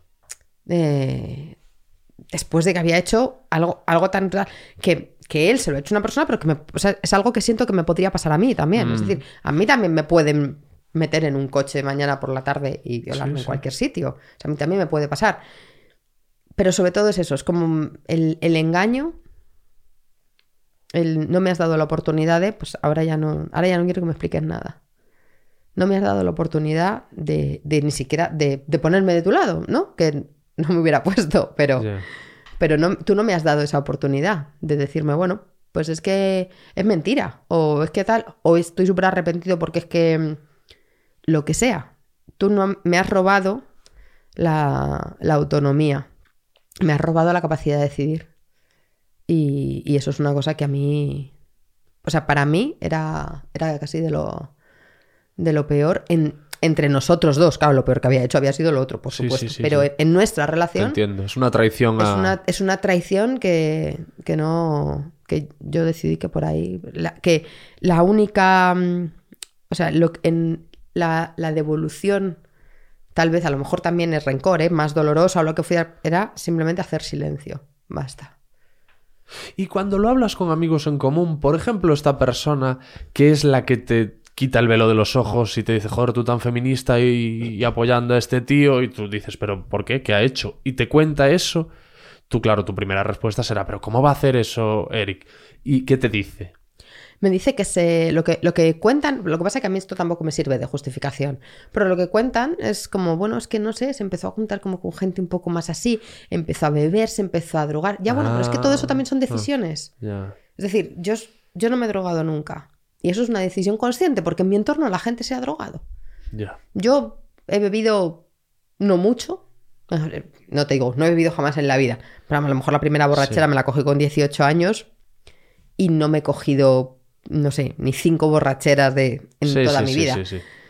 He bebido, claro que bebo de vez en cuando y tal, pero no sé, todo eso son decisiones conscientes. O sea, yo elijo no emborracharme, porque también he estado todas las noches de fiesta, de fin de semana, de cuando no tenía otra responsabilidad en la vida que que llegara el fin de y salir. Y he llevado a mis amigas y a mis amigos como cubas a casa y en general quienes les llevaba era yo, porque yo nunca, nunca he sido de hacer esto, no recurrentemente. Entonces eso también son decisiones. O sea, me dices que te juntas, es que se ha juntado con gente que se droga y que bebe.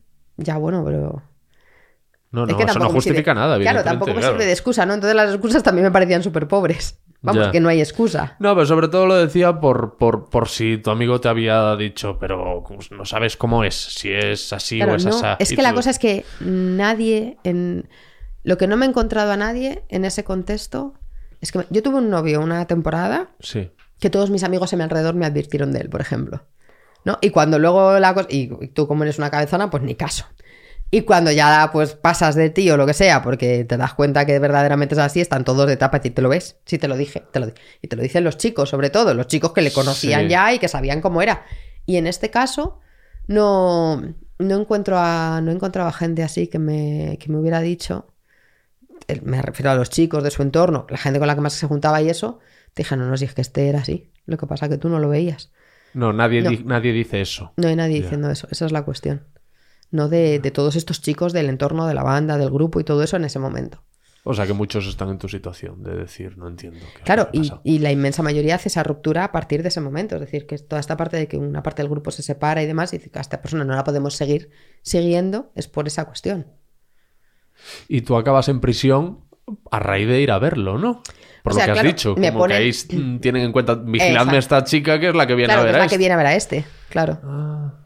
¿Y cómo es eso? ¿Qué pasa? Van a registrar un día tu casa, ¿no? Me... Sí, bueno, mm, te- me detienen en la calle, bueno, en la compra, de hecho, estaba entrando a hacer un poco de compra, me detienen, me llevan a mi casa. Claro, o sea, no, no me mandan a la cárcel por visitarle a él, me mandan- yo soy miembro del grupo. Claro, claro, claro. Y pero yo, claro, y- Saben de ti por eso. Exactamente, pero, pero han- han puesto el foco en mí, o sea, es decir, se han fijado en mí por eso, porque, porque yo era quien iba a visitarle y demás. Pero pues sí, me detienen, me llevan a mi casa, registran mi casa, se llevan algunas prendas, algunas joyas, algunos papeles y para adentro. 2006. 2006. No, no, no tenías armas ni... No, no, no. Nada, collares y algunas cartas y cosas así. Y documentación del grupo. La literatura, la, la- la documentación histórica y todas estas cosas. Pero, pero yo no tenía armas. Es que no, de verdad que yo no usaba un arma en la vida. Y, y tu amigo al que, al que apuñalaron fue en, en ese contexto de guerra de bandas. No. Fue en, fue en una pelea en una discoteca en ese contexto de dos chicos peleándose por una chica. Que si admira a mi novia, que si esto, que si lo otro. Joder. Pero es que la mitad, de verdad que la, Ya, si son por cosas desgranáramos así. son por cosas así. ¿Y esto en Galapagar? Esto en Villalba. En Villalba. Sí, sí. eh, esa es la típica narrativa que desencadena un montón de, Sí, sí, totalmente. De peleas. Apela a algo atávico y masculino. Sí, sí, es que además hay mucho de. Hay, mucho, hay mucha profundidad de la, mucha, de la masculinidad más tóxica, más brutal en, en esta, en, en- en estas situaciones. Lo mismo que cuando te dicen que las mujeres tienen que ser sometidas a. Bueno, ahora que ha pasado esto y se ha vuelto a poner el foco en, en los, en los Latin King, ¿no? Mm, hay un artículo que no recuerdo de qué medio es, no importa probablemente tampoco, que dice eh, algo así como que las mujeres que quieren entrar al grupo tienen que pasar por la cama del líder y para salir eh, se tienen que someter a una violación grupal. Hombre, es decir, esto no está pasando. Dicen que eso pasa aquí en España. Sí, sí, Con los Latin Kings. con los Latin Kings y con otros grupos, pero bueno, este artículo era sobre los Latin Kings. Primero porque la cama del líder está dentro de una cárcel y es complicado pasar por allí. Segundo, porque, por- o sea, porque estas cosas o puede pasar una vez, o, pero cuando ha habido agresiones sexuales dentro incluso del grupo, también son cosas que, que se han denunciado. Pero lo cierto es que sí que hay eh, hombres dentro de los grupos que se aprovechan de la posición social dentro del grupo para... eh, Sí, como los directores de casting. de- como decir, Harvey. Weinstein o esta a gente. esto quiero ir. Hay directores de cine que hacen esto, directores de teatro que hacen esto, ejecutivos que hacen Sí. esto, eh, profesores que hacen esto. No es una cuestión de la banda, es una cuestión de patriarcado, ¿no? Y es una cuestión de violencia sexual contra las mujeres. Y se da en las bandas y se da en otros ámbitos. Claro que se da en las bandas, pero no es exclusivo de las bandas. Y no es cierto que ni que te tengan que violar para entrar, ni que te tengan que violar para salir. Eso no sucede. Y Pero- si sucede, sucede de forma individual. Cuando dicen lo de, lo de que es algo del, del patriarcado, es algo que en, ningún momento estuvo socialmente apoyado, el aprovecharte de tu poder para calzarte. O sea, o sea, no socialmente aprobado de forma abierta, pero en muchos, o sea, se da en tantos ámbitos que tampoco se puede decir que es una cosa marginal, porque se da prácticamente en todos los ámbitos. En- en- y, y eso significa que todos no, o sea, todos los directores de casting abusan de... No, por supuesto que no. Pero sucede que en... Sí, sucede. No, pues esto es, esto un poco lo mismo. No está... so- O sea, ahí tienes a los futbolistas. ¿no? O sea, a- hasta dónde se ha defendido a casos de futbolistas mm, que, que se demuestra, ¿no? Que han agredido sexualmente a una... Y todavía siguen diciendo es que ella quería, es que ella iba, es que ella le buscó, es que... Cuando ya hay hasta sentencias en ocasiones, se les sigue defendiendo. es que, pero luego hay otros casos como el de, el de Neymar, creo que fue, que se acabó de, que una chica lo, acu- lo acusó, pero no sé por qué se había grabado un vídeo de- del momento en el que se le ve que la tía le está zurrando y... Eso no lo he visto, no lo sé. Sí. No, claro, o sea, sí, y siempre va a haber fraudes. Esto también Sí. es, es así. Lo que pasa que, pues eso, para eso están los juicios, para eso están las pruebas. Quieres esperar a que haya un juicio y a que haya pruebas, pues esperemos a que haya un juicio y a que haya pruebas. Pero incluso en los casos en los que, en los que hay pruebas, se sigue defendiendo en muchas ocasiones. Es decir, que no es que, por supuesto, no es una cuestión, o sea, siempre decimos, no es algo que sea genérico y que pase todos los días en todas partes a todas las mujeres con todos los hombres, no, pero pasa y les pasa a, a mujeres con hombres en posición de poder y pasan las bandas también, por supuesto. Claro. Y cuando tú entras en prisión, ¿cómo es aquello? Joder, feísimo. Bueno, ya... feísimo ¿Te imaginas? feísimo, Me dices, bueno. "Oh, maravilloso. Pues no, porque además, ¿sabes qué pasa? Que yo iba como con, con la idea de... mm, Bueno, ya sé cómo es una prisión, ¿no? Pero... pues porque, bueno, ya había tenido contacto con alguien que estaba dentro y demás. Y bueno, pues... Yo qué sé, pues empezaré a ir al gimnasio, me pondré a estudiar algo. Yo un poco iba en esa... con eso en la cabeza. Pero me- ni siquiera me llevaron a un módulo de vida normal, me llevaron a aislamiento. Entonces, aislamiento te ponen en FIES, tal. pues, esto es. ¿Te ponen en? FIES es el fichero de internos de especial seguimiento. Que de hecho, bueno, cuando entré y me llevaron al FIES me decían, pero tú qué eres de los grapo. Y yo decía, los grapo, pero ¿cuántos años te crees que tengo? Los grapo, a mí me sonaban los grapo.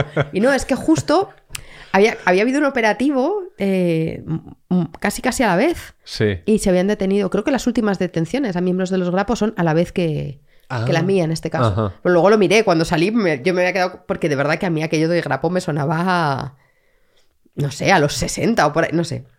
Mi sensación era como de, de qué estamos hablando. Y, y entonces pues estuve en aislamiento, que es feo, de feo. Pero, ¿y cómo, pero ¿cómo es la vida allí? En Pues- la rutina. O sea, eh, allí pues ¿Cuánto tiempo, perdona? ¿Seis meses? Seis meses. seis meses. Estuve, o sea, fui a Soto, estuve en aislamiento, pues allí a las 8 te despiertan porque pasa recuento. Te, te cuentan dos veces al día, por la mañana y por la noche, que estés ahí, no te hayas perdido. Y bueno, lo que, la cuestión, lo que tiene aislamiento que no tienen los otros módulos, es que estás dentro de la celda eh, 21 horas al día, por lo menos. O sea, sales tres, como mucho. Y hay veces que no cuadra que salgáis todos y alguna se queda dentro. Quien vaya a protestar menos, que solía ser yo. Entonces, bueno, sales y cuando sales, sales a un patio que es, yo qué sé, de, de 5 por 10 una cosa así, que está rejado por arriba, que no tiene nada. Nada, absolutamente nada. Y bueno, pues te puedes poner a caminar por ahí por el patio, por arriba y por abajo. Así que yo lo que hago es pues encerrarme un poco en mi cabeza también, que es. mm, Le pido a mi familia que me traiga libros. Y hay días que digo, yo ni salgo. Tuvieron que venir los educadores a darme la chapa para que saliera, porque yo decía, no salgo. ¿Para qué voy a salir? Yo decía, si ese patio es una mierda, si llueve, si tal, si... Y bueno, luego me llevaron a Brieva, que es una prisión que es solo de mujeres, en Ávila, que se hizo un poco famosa últimamente porque había estado Urdangarín allí. Le abrieron un módulo al señor para que estuviera cómodo. En una, En una prisión prisión de mujeres. chicas. Ajá. Esto pasa bastante. Entre otras cosas, lo que sucede es que cuando, cuando, cuando no tienes dónde meter a un hombre conflictivo, que no puedes tener un módulo o lo que sea, lo mandas a uno de mujeres. Yo en el módulo de mujeres en Soto, mientras yo estuve allí... Pero ¿y él convive con las mujeres? no, claro, porque es que, por ejemplo, en aislamiento eh, sales por turnos al patio. Entonces no, no convives. Eh, Tú cuando estás salías al patio estabas sola. Estaba sola. Vale, vale. Claro, vale, porque yo era un, un fichero específico y no se me podía juntar con otros. Vale. Entonces, y si, y si ellos salen, pues salen solos también, o sea, en su turno. O sea, no conviven. Pero, por ejemplo, pues lo que pasó con Urdangarín en Brieva es que le abrieron un módulo, para, dejaron un módulo solo para él. Porque, claro, convivir no puede convivir con las mujeres. Pero. Y en Brieva, pues un poco distinto. Ya ahí tienes eh, un tiempo de celda, pero tienes bastante tiempo de patio. Es decir, estás. Yo estaba en primer grado, o sea, eh, prisiones tiene el aislamiento, que es como un castigo, que es donde estaba en Soto. Luego tiene régimen de primer grado, que es como de alta peligrosidad. Régimen de segundo grado, que es los presos más comunes. Y el tercer grado, cuando ya empiezas a salir. Entonces, pues yo estaba en primer grado, pero tenía como tres horas de patio por la mañana y tres horas de patio por la tarde. Y, Y, ya ahí con sí convives gente. con presas, con otro tipo de presas también, claro. ¿Y qué tal con la convivencia? Rara. O sea, yo hubo un punto que yo prefería estar en aislamiento. Ya te digo que yo tengo un mundo interior mm, bien amueblado, entonces no- a mí me daba igual. eh. Yo hubo un punto que yo decía, yo prefiero volverme al aislamiento. Si salgo, salgo, y si no salgo, no salgo, pero... A ver, porque es que hay de todo, o sea, hay de todo. Ajá. Hay muchísimas mujeres con muchísimos problemas de drogadicciones que allí dentro no se solucionan. Hay conflictos diarios, hay broncas. hay- Entonces yo como, como- Siguen drogándose dentro. totalmente. Además que, bueno, hay mujeres que llegan a contar, que yo no sé hasta qué punto es verdad, repito lo que he escuchado y lo que me han contado, que llegan sin drogarse y a- acaban pidiendo metadona y se la dan y o sea, te empiezas a entrar. No te drogas solo con, con drogas que supuestamente, o sea, que vengan de fuera, que también, ¿eh? que también hay quien consigue que, que le metan. Pero eh, eh, antidepresivos, calmantes, eh, si el diazepam, que si no sé qué. con- se trafica con las pastillas que me dan a mí, te las cambio por las que te han dado a ti, Ya. te guardo dos y... Yo qué sé, muchas historias así. Y entonces gente que está muy mal. Y hombre, yo en ese sentido, ya te digo, yo soy una persona que prácticamente no bebo, que no me he drogado nunca, que... y el entorno era hiper conflictivo y entonces pues, pues es complicado, pero bueno, pues al final te haces a eso, también te aíslas un poco incluso ahí. ¿Y no te desesperaste allí? No, la verdad es que no. De hecho, intenté hacer vidas, como intenta, pues si ahora vivo aquí, pues ahora estoy aquí. Yo que se intenta que no te falte, no querer muchas cosas de fuera. Ya.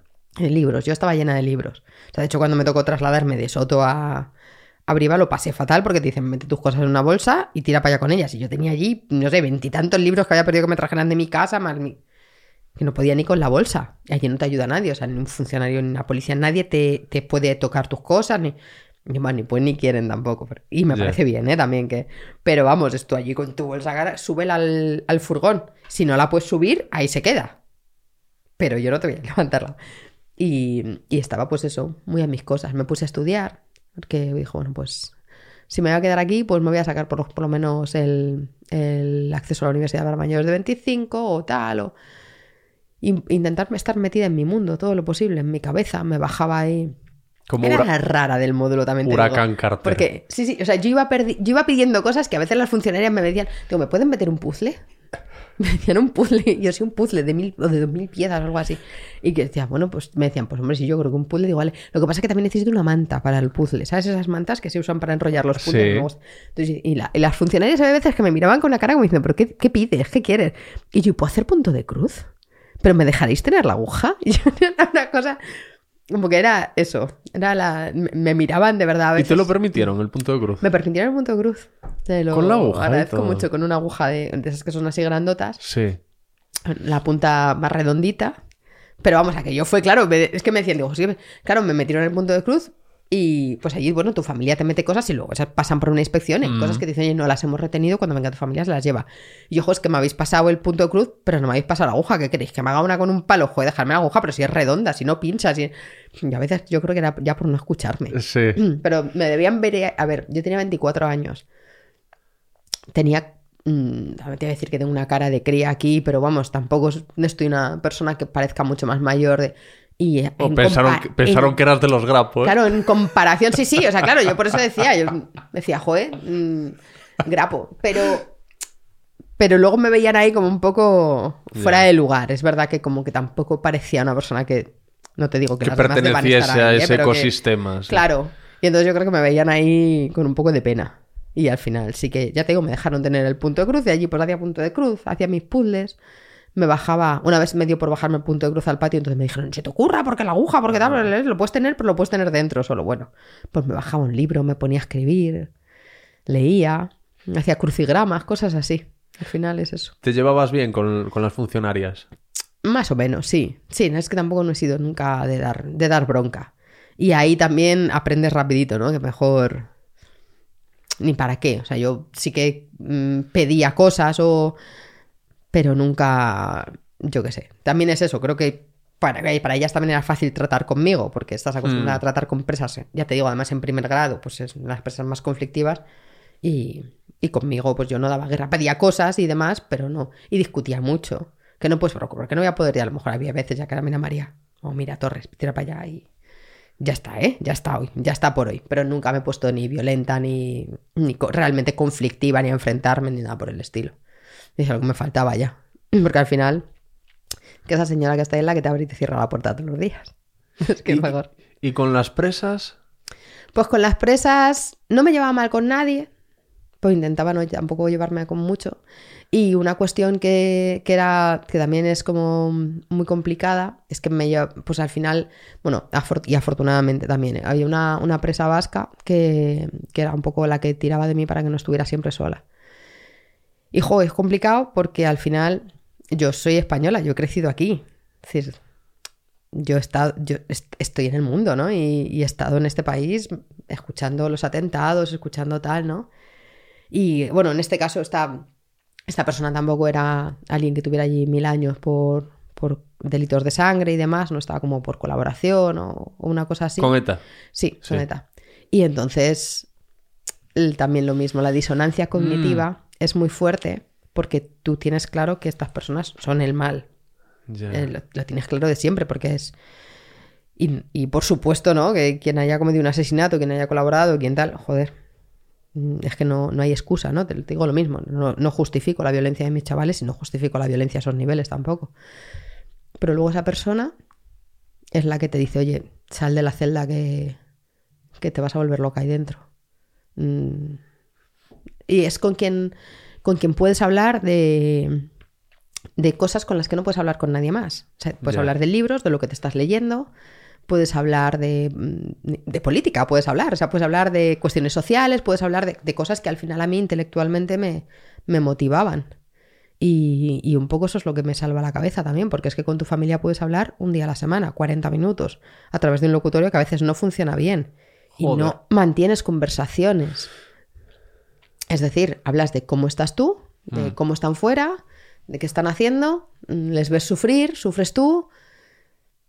Y eso es una conversación de locutorio. Es decir, ahora los presos tienen ocho llamadas a la semana. Yo tenía cinco, en nuestro caso eran cinco. Eh, entonces, bueno, pues llamas y son cinco llamadas de cinco minutos. Entonces, bueno, pues llamas simplemente para comprobar que todo el mundo sigue vivo fuera, que tú estás viva dentro. No, o sea, y no, no puedes mantener una conversación sobre ninguna otra cosa. Entonces, al final es lo mismo que, lo mismo que te decía, de no volverte loco pensando en lo de fuera, tu ecosistema es ese. Y la- las únicas personas con las que se podía hablar era con ellas. Y mantienes el contacto con la presa vasca. No. Me da un poco de cosa porque. mm, Porque algún, en- o sea, alguna vez he pensado en buscarla y tal, pero porque ya te digo, sé que no tenía, ni tenía delitos de sangre, ni era. lo que hablábamos también un poco a veces era esto, ¿no? Ella también decía, yo no sé para qué me he metido en líos, si es que yo. En un momento dado también era una persona bastante joven, casi de mi edad, y era alguien como que yo no te digo, o sea, no te digo que, que en su cabeza hubiera arrepentimiento o tal, es decir, esto es su cabeza y yo no tengo ni idea de lo que había allí dentro, pero sí era como la- las dos manteníamos mucho estas conversaciones de decir, es que voy a salir y no me voy a volver a meter en un lío en mi vida. Y ella no tenía, eso ya te digo, no tenía condenas largas ni nada, tenía dos o tres años de estar ahí. Y sí que alguna vez he pensado, pero luego pienso, a lo mejor dice, ¿y esta idiota qué coño quiere ahora, no? ¿O qué me va a venir? Cuando supe cuándo iba a salir, porque luego cuando yo estuve fuera, eh, no con ella, pero con había una presa colombiana que llevaba el economato del, del módulo y con ella también me llevaba bastante bien, solo venía unas horitas al día. Y ahí las dos pues nos poníamos a veces en la ventana del economato, ¿no? La vasca y yo a hablar con, con esta presa y, y teníamos una relación, bueno, pues eso, de esa relación que puedes establecer ahí dentro, ¿no? Y que cuando yo salí con ella, con la del economato, me escribía a veces. Y entonces ella me dijo, no, ya esta chica está por salir, tal, y, y ya, ya está, ya se va en libertad. Y, y pensé en ir. Y llegué a coger el coche y a llegar hasta Brieva. Y luego pensé, ¿qué hago yo aquí? El día que esta chica sale y a vendrá su familia a buscarla y todo eso. ¿Qué voy a hacer yo aquí? O sea, ¿qué hago yo ahí? Soy una intrusa, soy idiota. Y me di la vuelta. Pero la verdad que sí es, ya te digo, con, con todos los grises, que es lo que hablábamos casi al principio, ¿no? Que parece que no se puede, no pueden existir grises en el mundo. A mí, eh, que hubiera alguien allí con quien yo pudiera hablar, mm, o sea, me salvó la cabeza. No, no, o sea, no sé, y, y yo no estuve tanto tiempo, o sea, que también te digo, gente que está años presa y es otra cosa, pero, pero esos primeros meses Sí. que puedes deprimirte, que puedes entrar en depresión, que puedes, eh, ya te digo, desesperarte, ¿no? Que te pueden hacer mucho daño, porque yo no sé hasta qué punto los primeros meses de privación de libertad son casi los peores, pues luego te acostumbras, es que el cuerpo se acostumbra a todo, la cabeza se acostumbra a casi todo, ¿no? Es supervivencia. Y a mí me salvó la cabeza, y además es eso, en- en- siempre dirigido y siempre hablando de esto, de no vamos a volver a meternos en un lío en la vida en cuanto salgamos a hacer nuestras cosas y a disfrutar de la vida y a... Y hablábamos de cosas súper mundanas también, ¿no? De qué me gusta hacer, si a mí es que me gusta dar paseos por el campo, si a mí es que me gusta esto, si es que a mí, si es que yo quiero ser profe, si es que... Cosas así, ¿no? Eh, Entonces también creo que conectábamos bien por, por eso. Así que no, nunca he vuelto a saber, pero vamos. Estaba pensando que qué extremista eres de, de ir a buscarla a la puerta de la cárcel cuando va a salir a decir, no quiero saber nada. Claro, no, no, No. y al- no es ni siquiera que no quiero saber nada, es casi yo sí que querría saber, pero me da puro, me da como vergüenza. Y no había nadie de otra banda latina No, allí. No, en ese tiempo. Menos no. mal, ¿no? Claro, ¿sabes qué pasa? Que todavía no había. No hay muchas mujeres presas por, por bandas, ¿eh? Por cuestiones. O sea, hombres sí, muchos. Pero. Pero mujeres. Mm, raro, ¿eh? Hay muy, muy poquitas. En todo este tiempo, muy pocas han ido a la cárcel por esto. Y lo tuyo fue simplemente por, por asociación. Es que, ¿cómo, te meten ahí? No, claro, porque, o sea, yo, yo estoy en el grupo. O sea, yo me separo, yo me separo del grupo cuando, cuando Tú a y, otra, en y, otra, y otras más. Claro, exactamente, pero mi nombre está ahí como, como dirigente, como fundadora, ¿no? O sea, hay, Ujú. hay un manifiesto fundacional, unos papeles fundacionales del grupo en España, en las que yo aparezco como, como fundadora. Entonces, claro, en, en esa, como en esa cúpula. Y cierto es que cuando eh, yo regreso luego a reconectar con el grupo durante un tiempo, es porque las chicas vienen a buscarme, me piden ayuda, me quieren que, que nos separemos un poco, ¿no? Como que las separe un poco de la parte violenta del grupo, pero ellas quieren seguir, por lo mismo que me decíamos antes, ¿no? Ellas quieren seguir perteneciendo porque ellas se consideran miembros del grupo y que son legítimas miembros y qué tal, pero no quieren que les obliguen a hacer cosas que no quieren o a aportar dinero para el cofre de los chicos o. X cosas y entonces me vienen a buscar a mí como para que yo haga un poco de, de pantalla entre ellos. Entonces, claro, yo estoy ahí metida en todo el cotarro cuando, cuando aquello, cuando nos detienen. ¿Y, y cómo llegamos a esta situación en la que estamos ahora de bandas que se están eh, matando unas a otras? La intuición me dice que lo que pasaría sería que, que alguien llegaría procedente de la banda de, de la banda de los nietas en su país, ¿no? Alguien llegaría procedente de la banda de los Dominican Don't Play y sería así, porque si no, lo lógico sería que todos fuesen Latin Kings. Claro, pero cada uno es eso, o sea, cada uno va eh, reformulando su grupo o el grupo de origen, claro, o sea, los, los primeros que organizan los grupos en función de, de diferentes colores, nombres, tal, es porque ya conocen ¿no? o ya- pertenecen al grupo en el origen y lo reformulan aquí.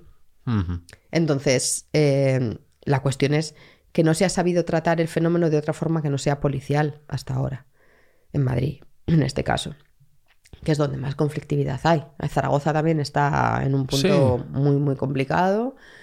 ¿Y Pero- Zaragoza por qué? No lo sé. No, no lo sé porque no lo, no lo he... O sea, yo he llegado a Zaragoza porque, bueno, yo, por un lado, doy charlas de prevención a jóvenes en institutos, en centros sociales y demás, y por el otro lado, hago formación a agentes sociales, ¿no? Pues a gente que trabaja con chavales, educadores, trabajadores de medio cerrado, de medidas preventivas, tal. Entonces a Zaragoza he ido un par de veces porque nos han llamado desde diferentes ámbitos para ir a hacer formaciones a, a estas personas. Pero claro, yo no, hemos estudiado, hacemos las formaciones en lo que a, bandas, a grupos juveniles se refiere, pero Zaragoza nunca ha sido, en nuestro caso, ciudad de investigación. Entonces no tengo tan ubicado el contexto. En Madrid sí te puedo decir que cuando se da la oportunidad, eh, ya te digo, en 2006 nos detienen a nosotros. En 2005 en- se había encargado a Carla Esfeisa, que es mi jefe, un informe de, de qué es lo que estaba pasando con la cuestión de las bandas y demás allí en Cataluña. Y allí se opta como por X medidas sociales, ¿no? Decir, bueno, vamos a separar como el delito de la banda y vamos a tratar de trabajar con los chavales, se llamen como se llamen, pertenezcan a lo que pertenezcan, siempre dejando claro que hay un marco legal al que hay que, hay que, hay que adscribirse y desde el que no podemos salir. Y a partir de ahí, si ellos quieren, se puede trabajar, ¿no? Y pueden constituirse como asociación legal y tal. ¿Esto significa que ha sido la panacea y que todo súper bien y que ahora son todos... No, pero que se disolvió, o sea, como que los grupos se fueron disolviendo en, en- otras asociaciones, en otro- integrando en, otros, eh, en otras formas de pertenencia y demás, y como que la, la conflictividad se paró y los enfrentamientos desaparecieron y hasta ahora esa, conflictividad no, no está allí, ¿no? Aquí lo que sucede es que cuando decimos, oye, mira lo que está pasando en Cataluña, vamos a intentar reproducirlo aquí, a ver si aquí también se puede. No, no, no, con esta gente no se puede hablar porque están metidos en procesos judiciales, porque no se puede legitimar la violencia, porque tal, un poco menos del discurso de no negociamos con terroristas, ¿no? Sí. Vale. Entonces, bueno, ¿Qué hacemos? ¿qué hacemos? Les detenemos, ¿vale? El problema es que las detenciones siempre son a posteriori. O sea, tú no puedes detener a alguien por nada. Tienes que, tiene que haber un delito. Entonces a, ya estás. a ti te detuvieron por nada. Claro, bueno, pero el delito era el de asociación ilícita. Ya. Detienen por pertenecer a un grupo que es ilegal. ¿no? Claro, pero no estás previniendo. So- estás eh, actuando a posteriori. Entonces, ok, tú detén a quien tengas que detener por cuestiones por las que tengas que detener. A ser posible, intenta no detener solo por pertenecer, porque al final estás eso, generando un- e incluso un efecto llamada. ¿No? Porque es que se hace como atractivo participar, en los grupos o pertenecer a los grupos. Y, y céntrate en, por supuesto, perseguir los delitos, pero vamos a trabajar con estos chavales también para ver cómo vamos disolviendo un poquito, eh, apaciguando un poquito y demás. Esto no ha sucedido, en Madrid no ha sucedido, se intentó, no se, no se sacó adelante nunca. Siempre que se le han presentado a la comunidad propuestas, planes o preguntas de cómo lo vamos a hacer es policía, policía y más policía. Y la policía tiene un trabajo muy necesario, muy delimitado también, y no lo puedes poner todo a la policía. Porque si no, mientras tanto no estás reforzando, no estás tratando de mediar, no estás pacificando y no estás... Es decir, no se negocia con terroristas, pero todo el mundo se ha sentado a hablar con terroristas y aquí estamos hablando de chavales. No sería tan difícil al menos intentarlo, ¿no? Dar esa oportunidad de pacificar un poco. En otros sitios ha funcionado. En otros sitios ha funcionado. Ya te digo, o sea, no, no significa esto. Hay gente que me dice, no, pero es que las asociaciones de Cataluña ya no siguen vigentes, ¿no? Pero tampoco hay bandas peleándose en la calle. O sea, no tienes este mismo conflicto. Y de hecho, algunas de las detenciones que se están dando ahora en Cataluña tiene bastante pinta que son eh, jóvenes que se han ido de otros territorios. O sea, como chavales que estaban en Zaragoza y se han ido para Cataluña, chavales que estaban en Madrid y se han ido para Cataluña, pero eh, lo que se consiguió fue pacificar, es decir, y evitar que, es, que, la, que la violencia siguiera escalando, que hubiera, que la gente se siguiera matando en la calle, que se- todo eso sí que se consiguió. Esto es un hecho objetivo, no siguió pasando.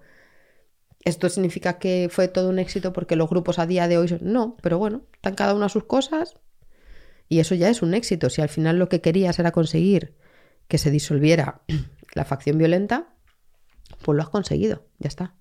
Está bien. En otros lugares también se, se- no, no todos son estrategias de lo mismo, no blanco-negro o éxito o fracaso, no. Hay experiencias que tienen éxito por un lado, fracasan en otros, en otros aspectos, pero bueno, aquí, por ejemplo, lo que deberíamos centrarnos es en conseguir que dejen de pelearse. Para empezar, ¿no? por lo menos eso. Aquí las principales son Nietas Trinitarios, los DDP, los Dom- Dominican Don't Play y Latin Kings. Sí. ¿Hay alguna más? Bueno, hay Bloods, por ejemplo, hay otro grupo que se Aquí llama hay Bloods. 42. Son grupos generados por imitación. Y Es Crips. no hay- Sí, claro, pero ¿Hay eso aquí? Claro, pero, pero son grupos que se Ya. generan porque imitan.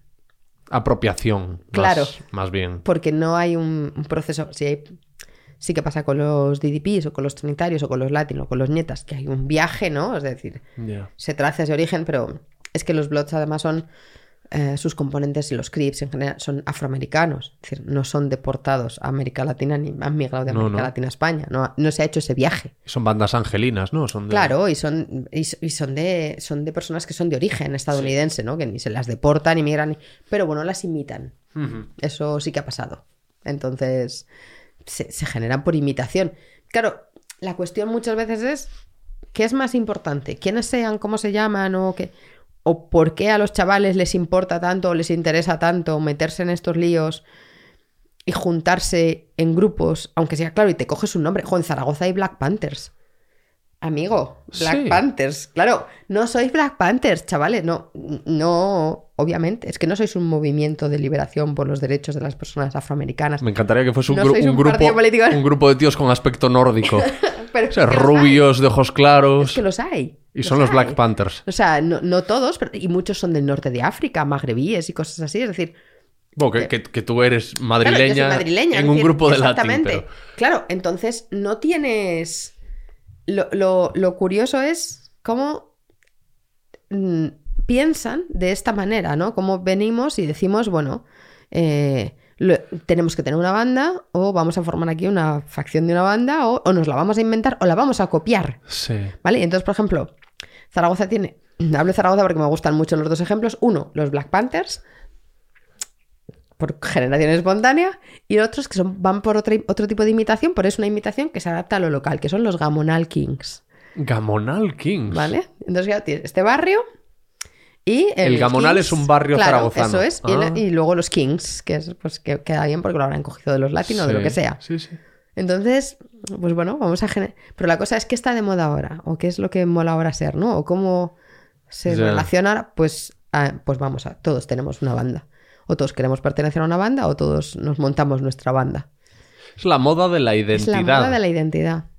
que Y se ahora es la aplica moda de las bandas, a- exactamente. A, a- a todo, no solo a bandas, Claro. sino a yo soy esto, yo Eso soy es. lo otro, Antes yo eran soy las lo de más allá. urbanas, no sé qué tal, pues ahora son las bandas. Es así. Joder, es que yo he leído que Tú lo sabrás mejor que yo, porque me, me sorprende mucho que hay 600 bandas en España. Claro, pero es lo que te digo. ¿Cómo va a haber Y, 600? y este señor encontró 1313 en Chicago. Claro, pues que. Ya te digo, o sea. Es que lo de Chicago no sé por qué, por ignorancia o lo que sea, me lo creo más, claro, pero... es pues porque. 600 bandas que a lo mejor soy yo y mi vecino, ¿no? Claro, Una de o sea, ellas. eso es. Yo y mi vecino Juan, que no somos Claro. los Corcubión Exactamente. players. sí. Exactamente, y ya está. Sí, sí. Claro. ¿Y, O sea, co- y- y cómo se registran?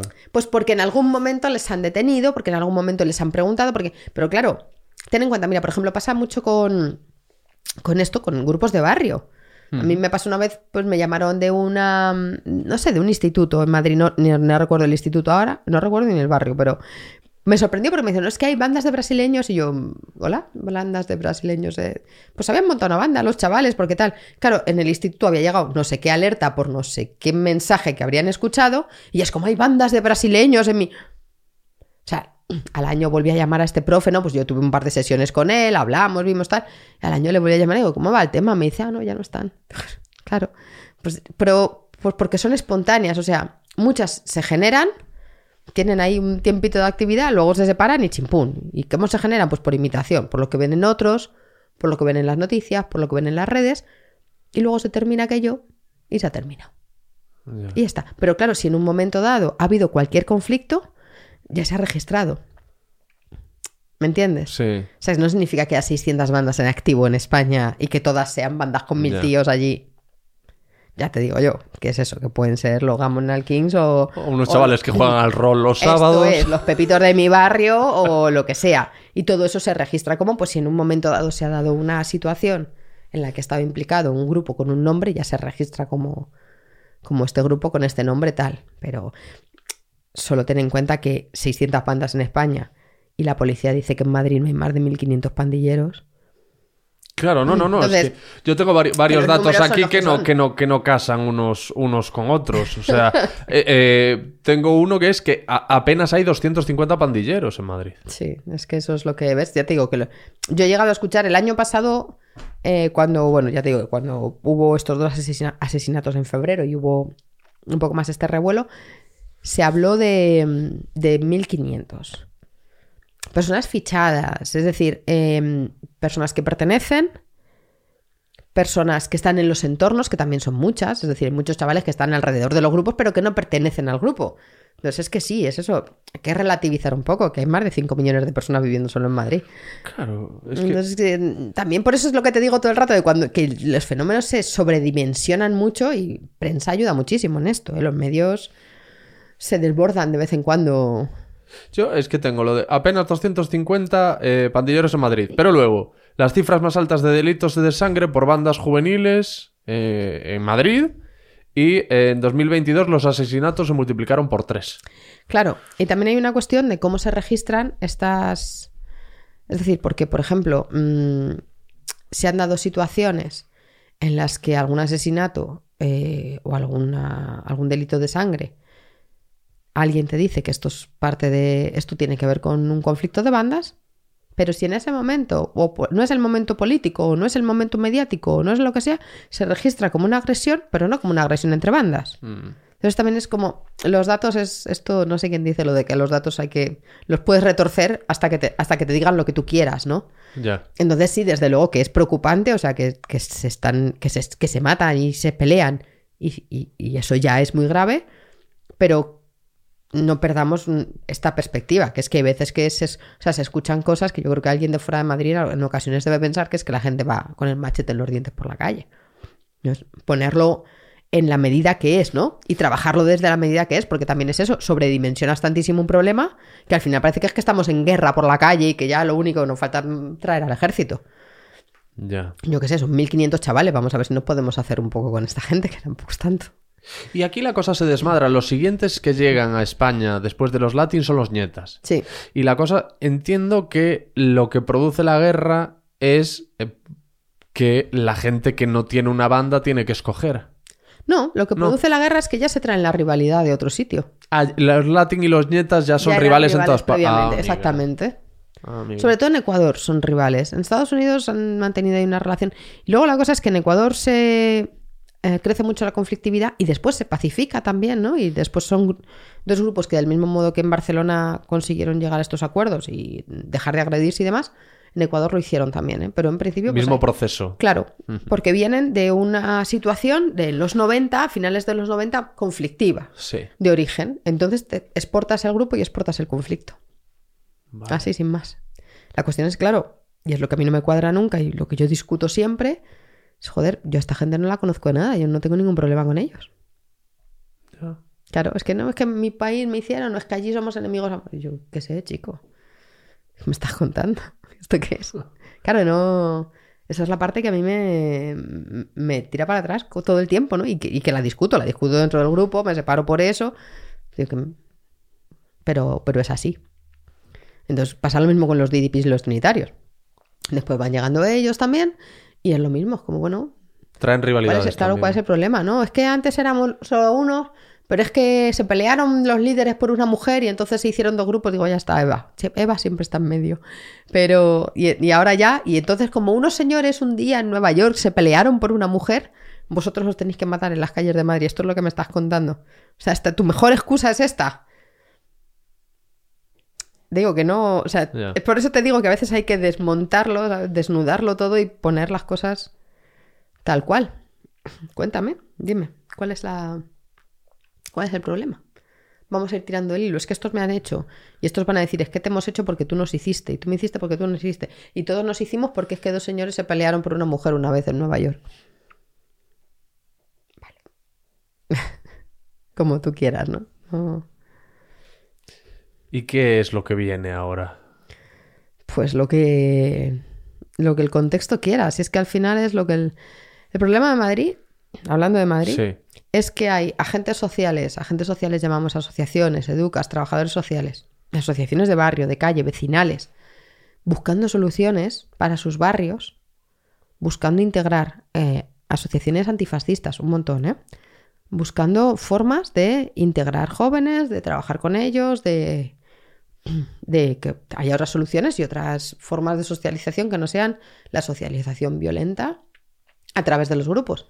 Y por otro lado, unas autoridades que te dicen eh, policía, policía, policía, policía. ¿Qué sucede? Que tú no puedes empezar a trabajar con el grupo si el grupo es completamente em, esto clandestino.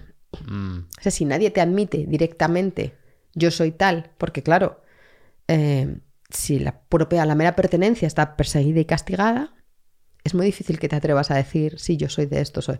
Entonces, empezar a trabajar con, con, con ellos ya te está dejando mm, en una muy mala posición porque es muy difícil conseguir entrar a que alguien te diga, sí, nosotros somos, estamos tal, tal, tal. Ni siquiera las asociaciones o los grupos pueden presentar proyectos de trabajo específico porque no, no, no se aceptan.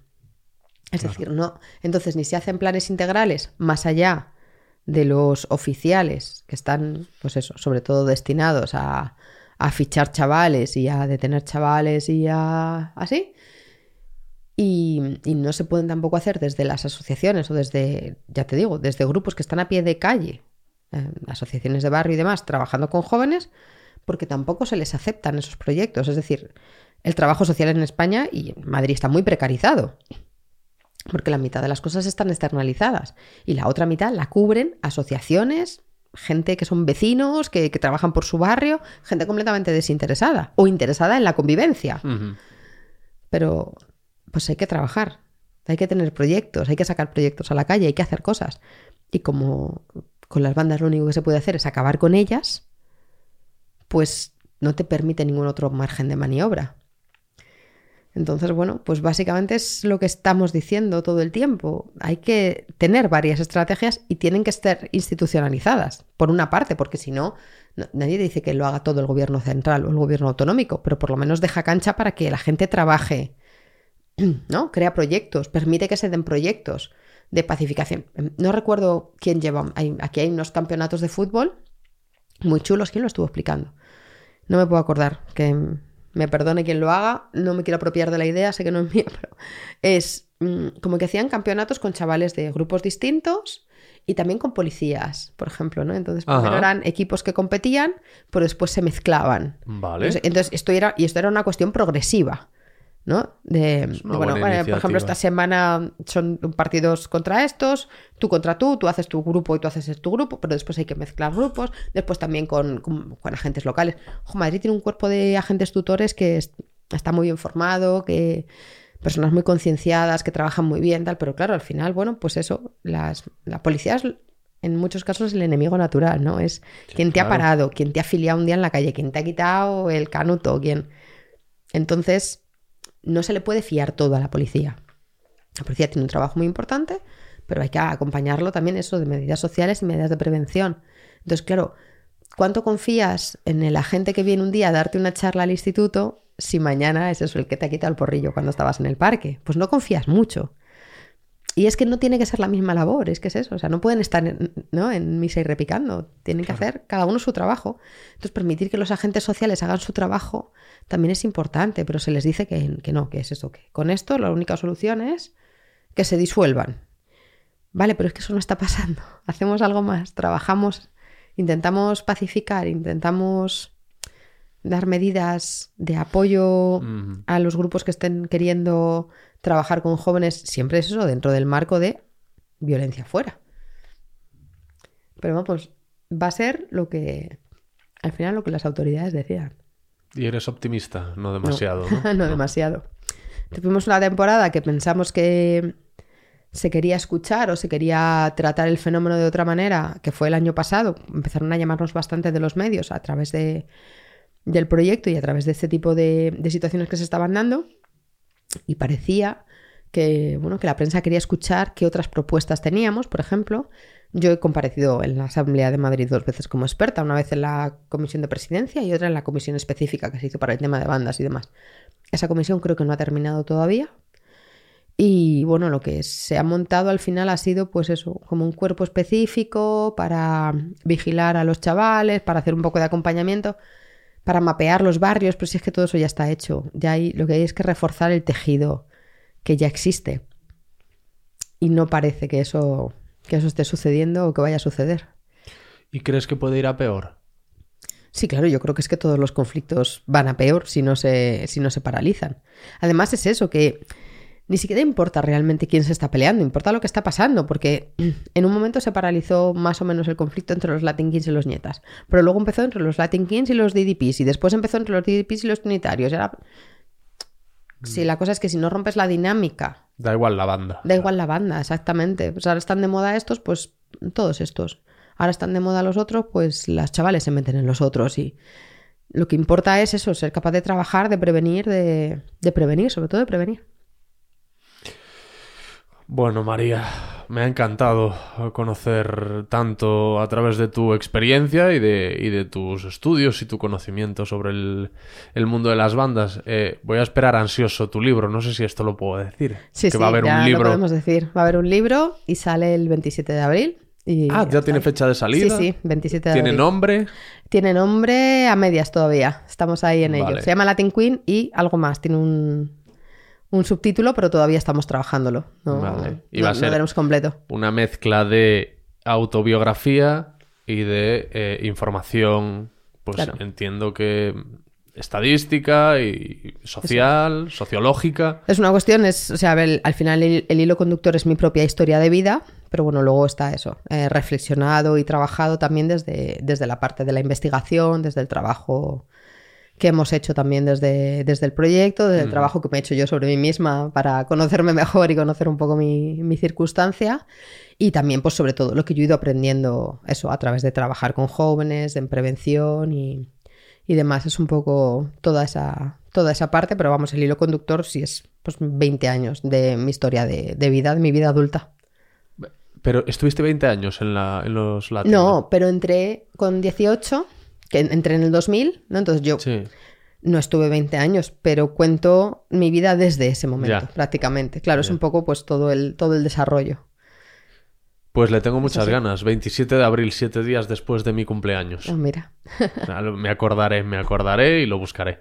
genial. Gracias, María. Muchas gracias, Alex. Lo que tú digas, gente que vale la pena escuchar. Amigas, amigos, eh, gracias por escuchar. Hasta aquí el episodio. Soy Alex Fidalgo y como tal podéis encontrarme en las redes sociales y si lo que queréis es seguir a este podcast, que es una opción mucho más recomendable, LQTD Radio. LQTD Radio lo buscáis en Instagram, en Twitter, en TikTok y ahí lo encontraréis con clips con algunos de los mejores momentos del programa y en YouTube, youtube.com barra lo que tú digas. Hay un correo electrónico a vuestra disposición, ya sea porque queréis colaborar con el podcast o simplemente porque queréis escribirme contándome algo, alex arroba lo que tú digas.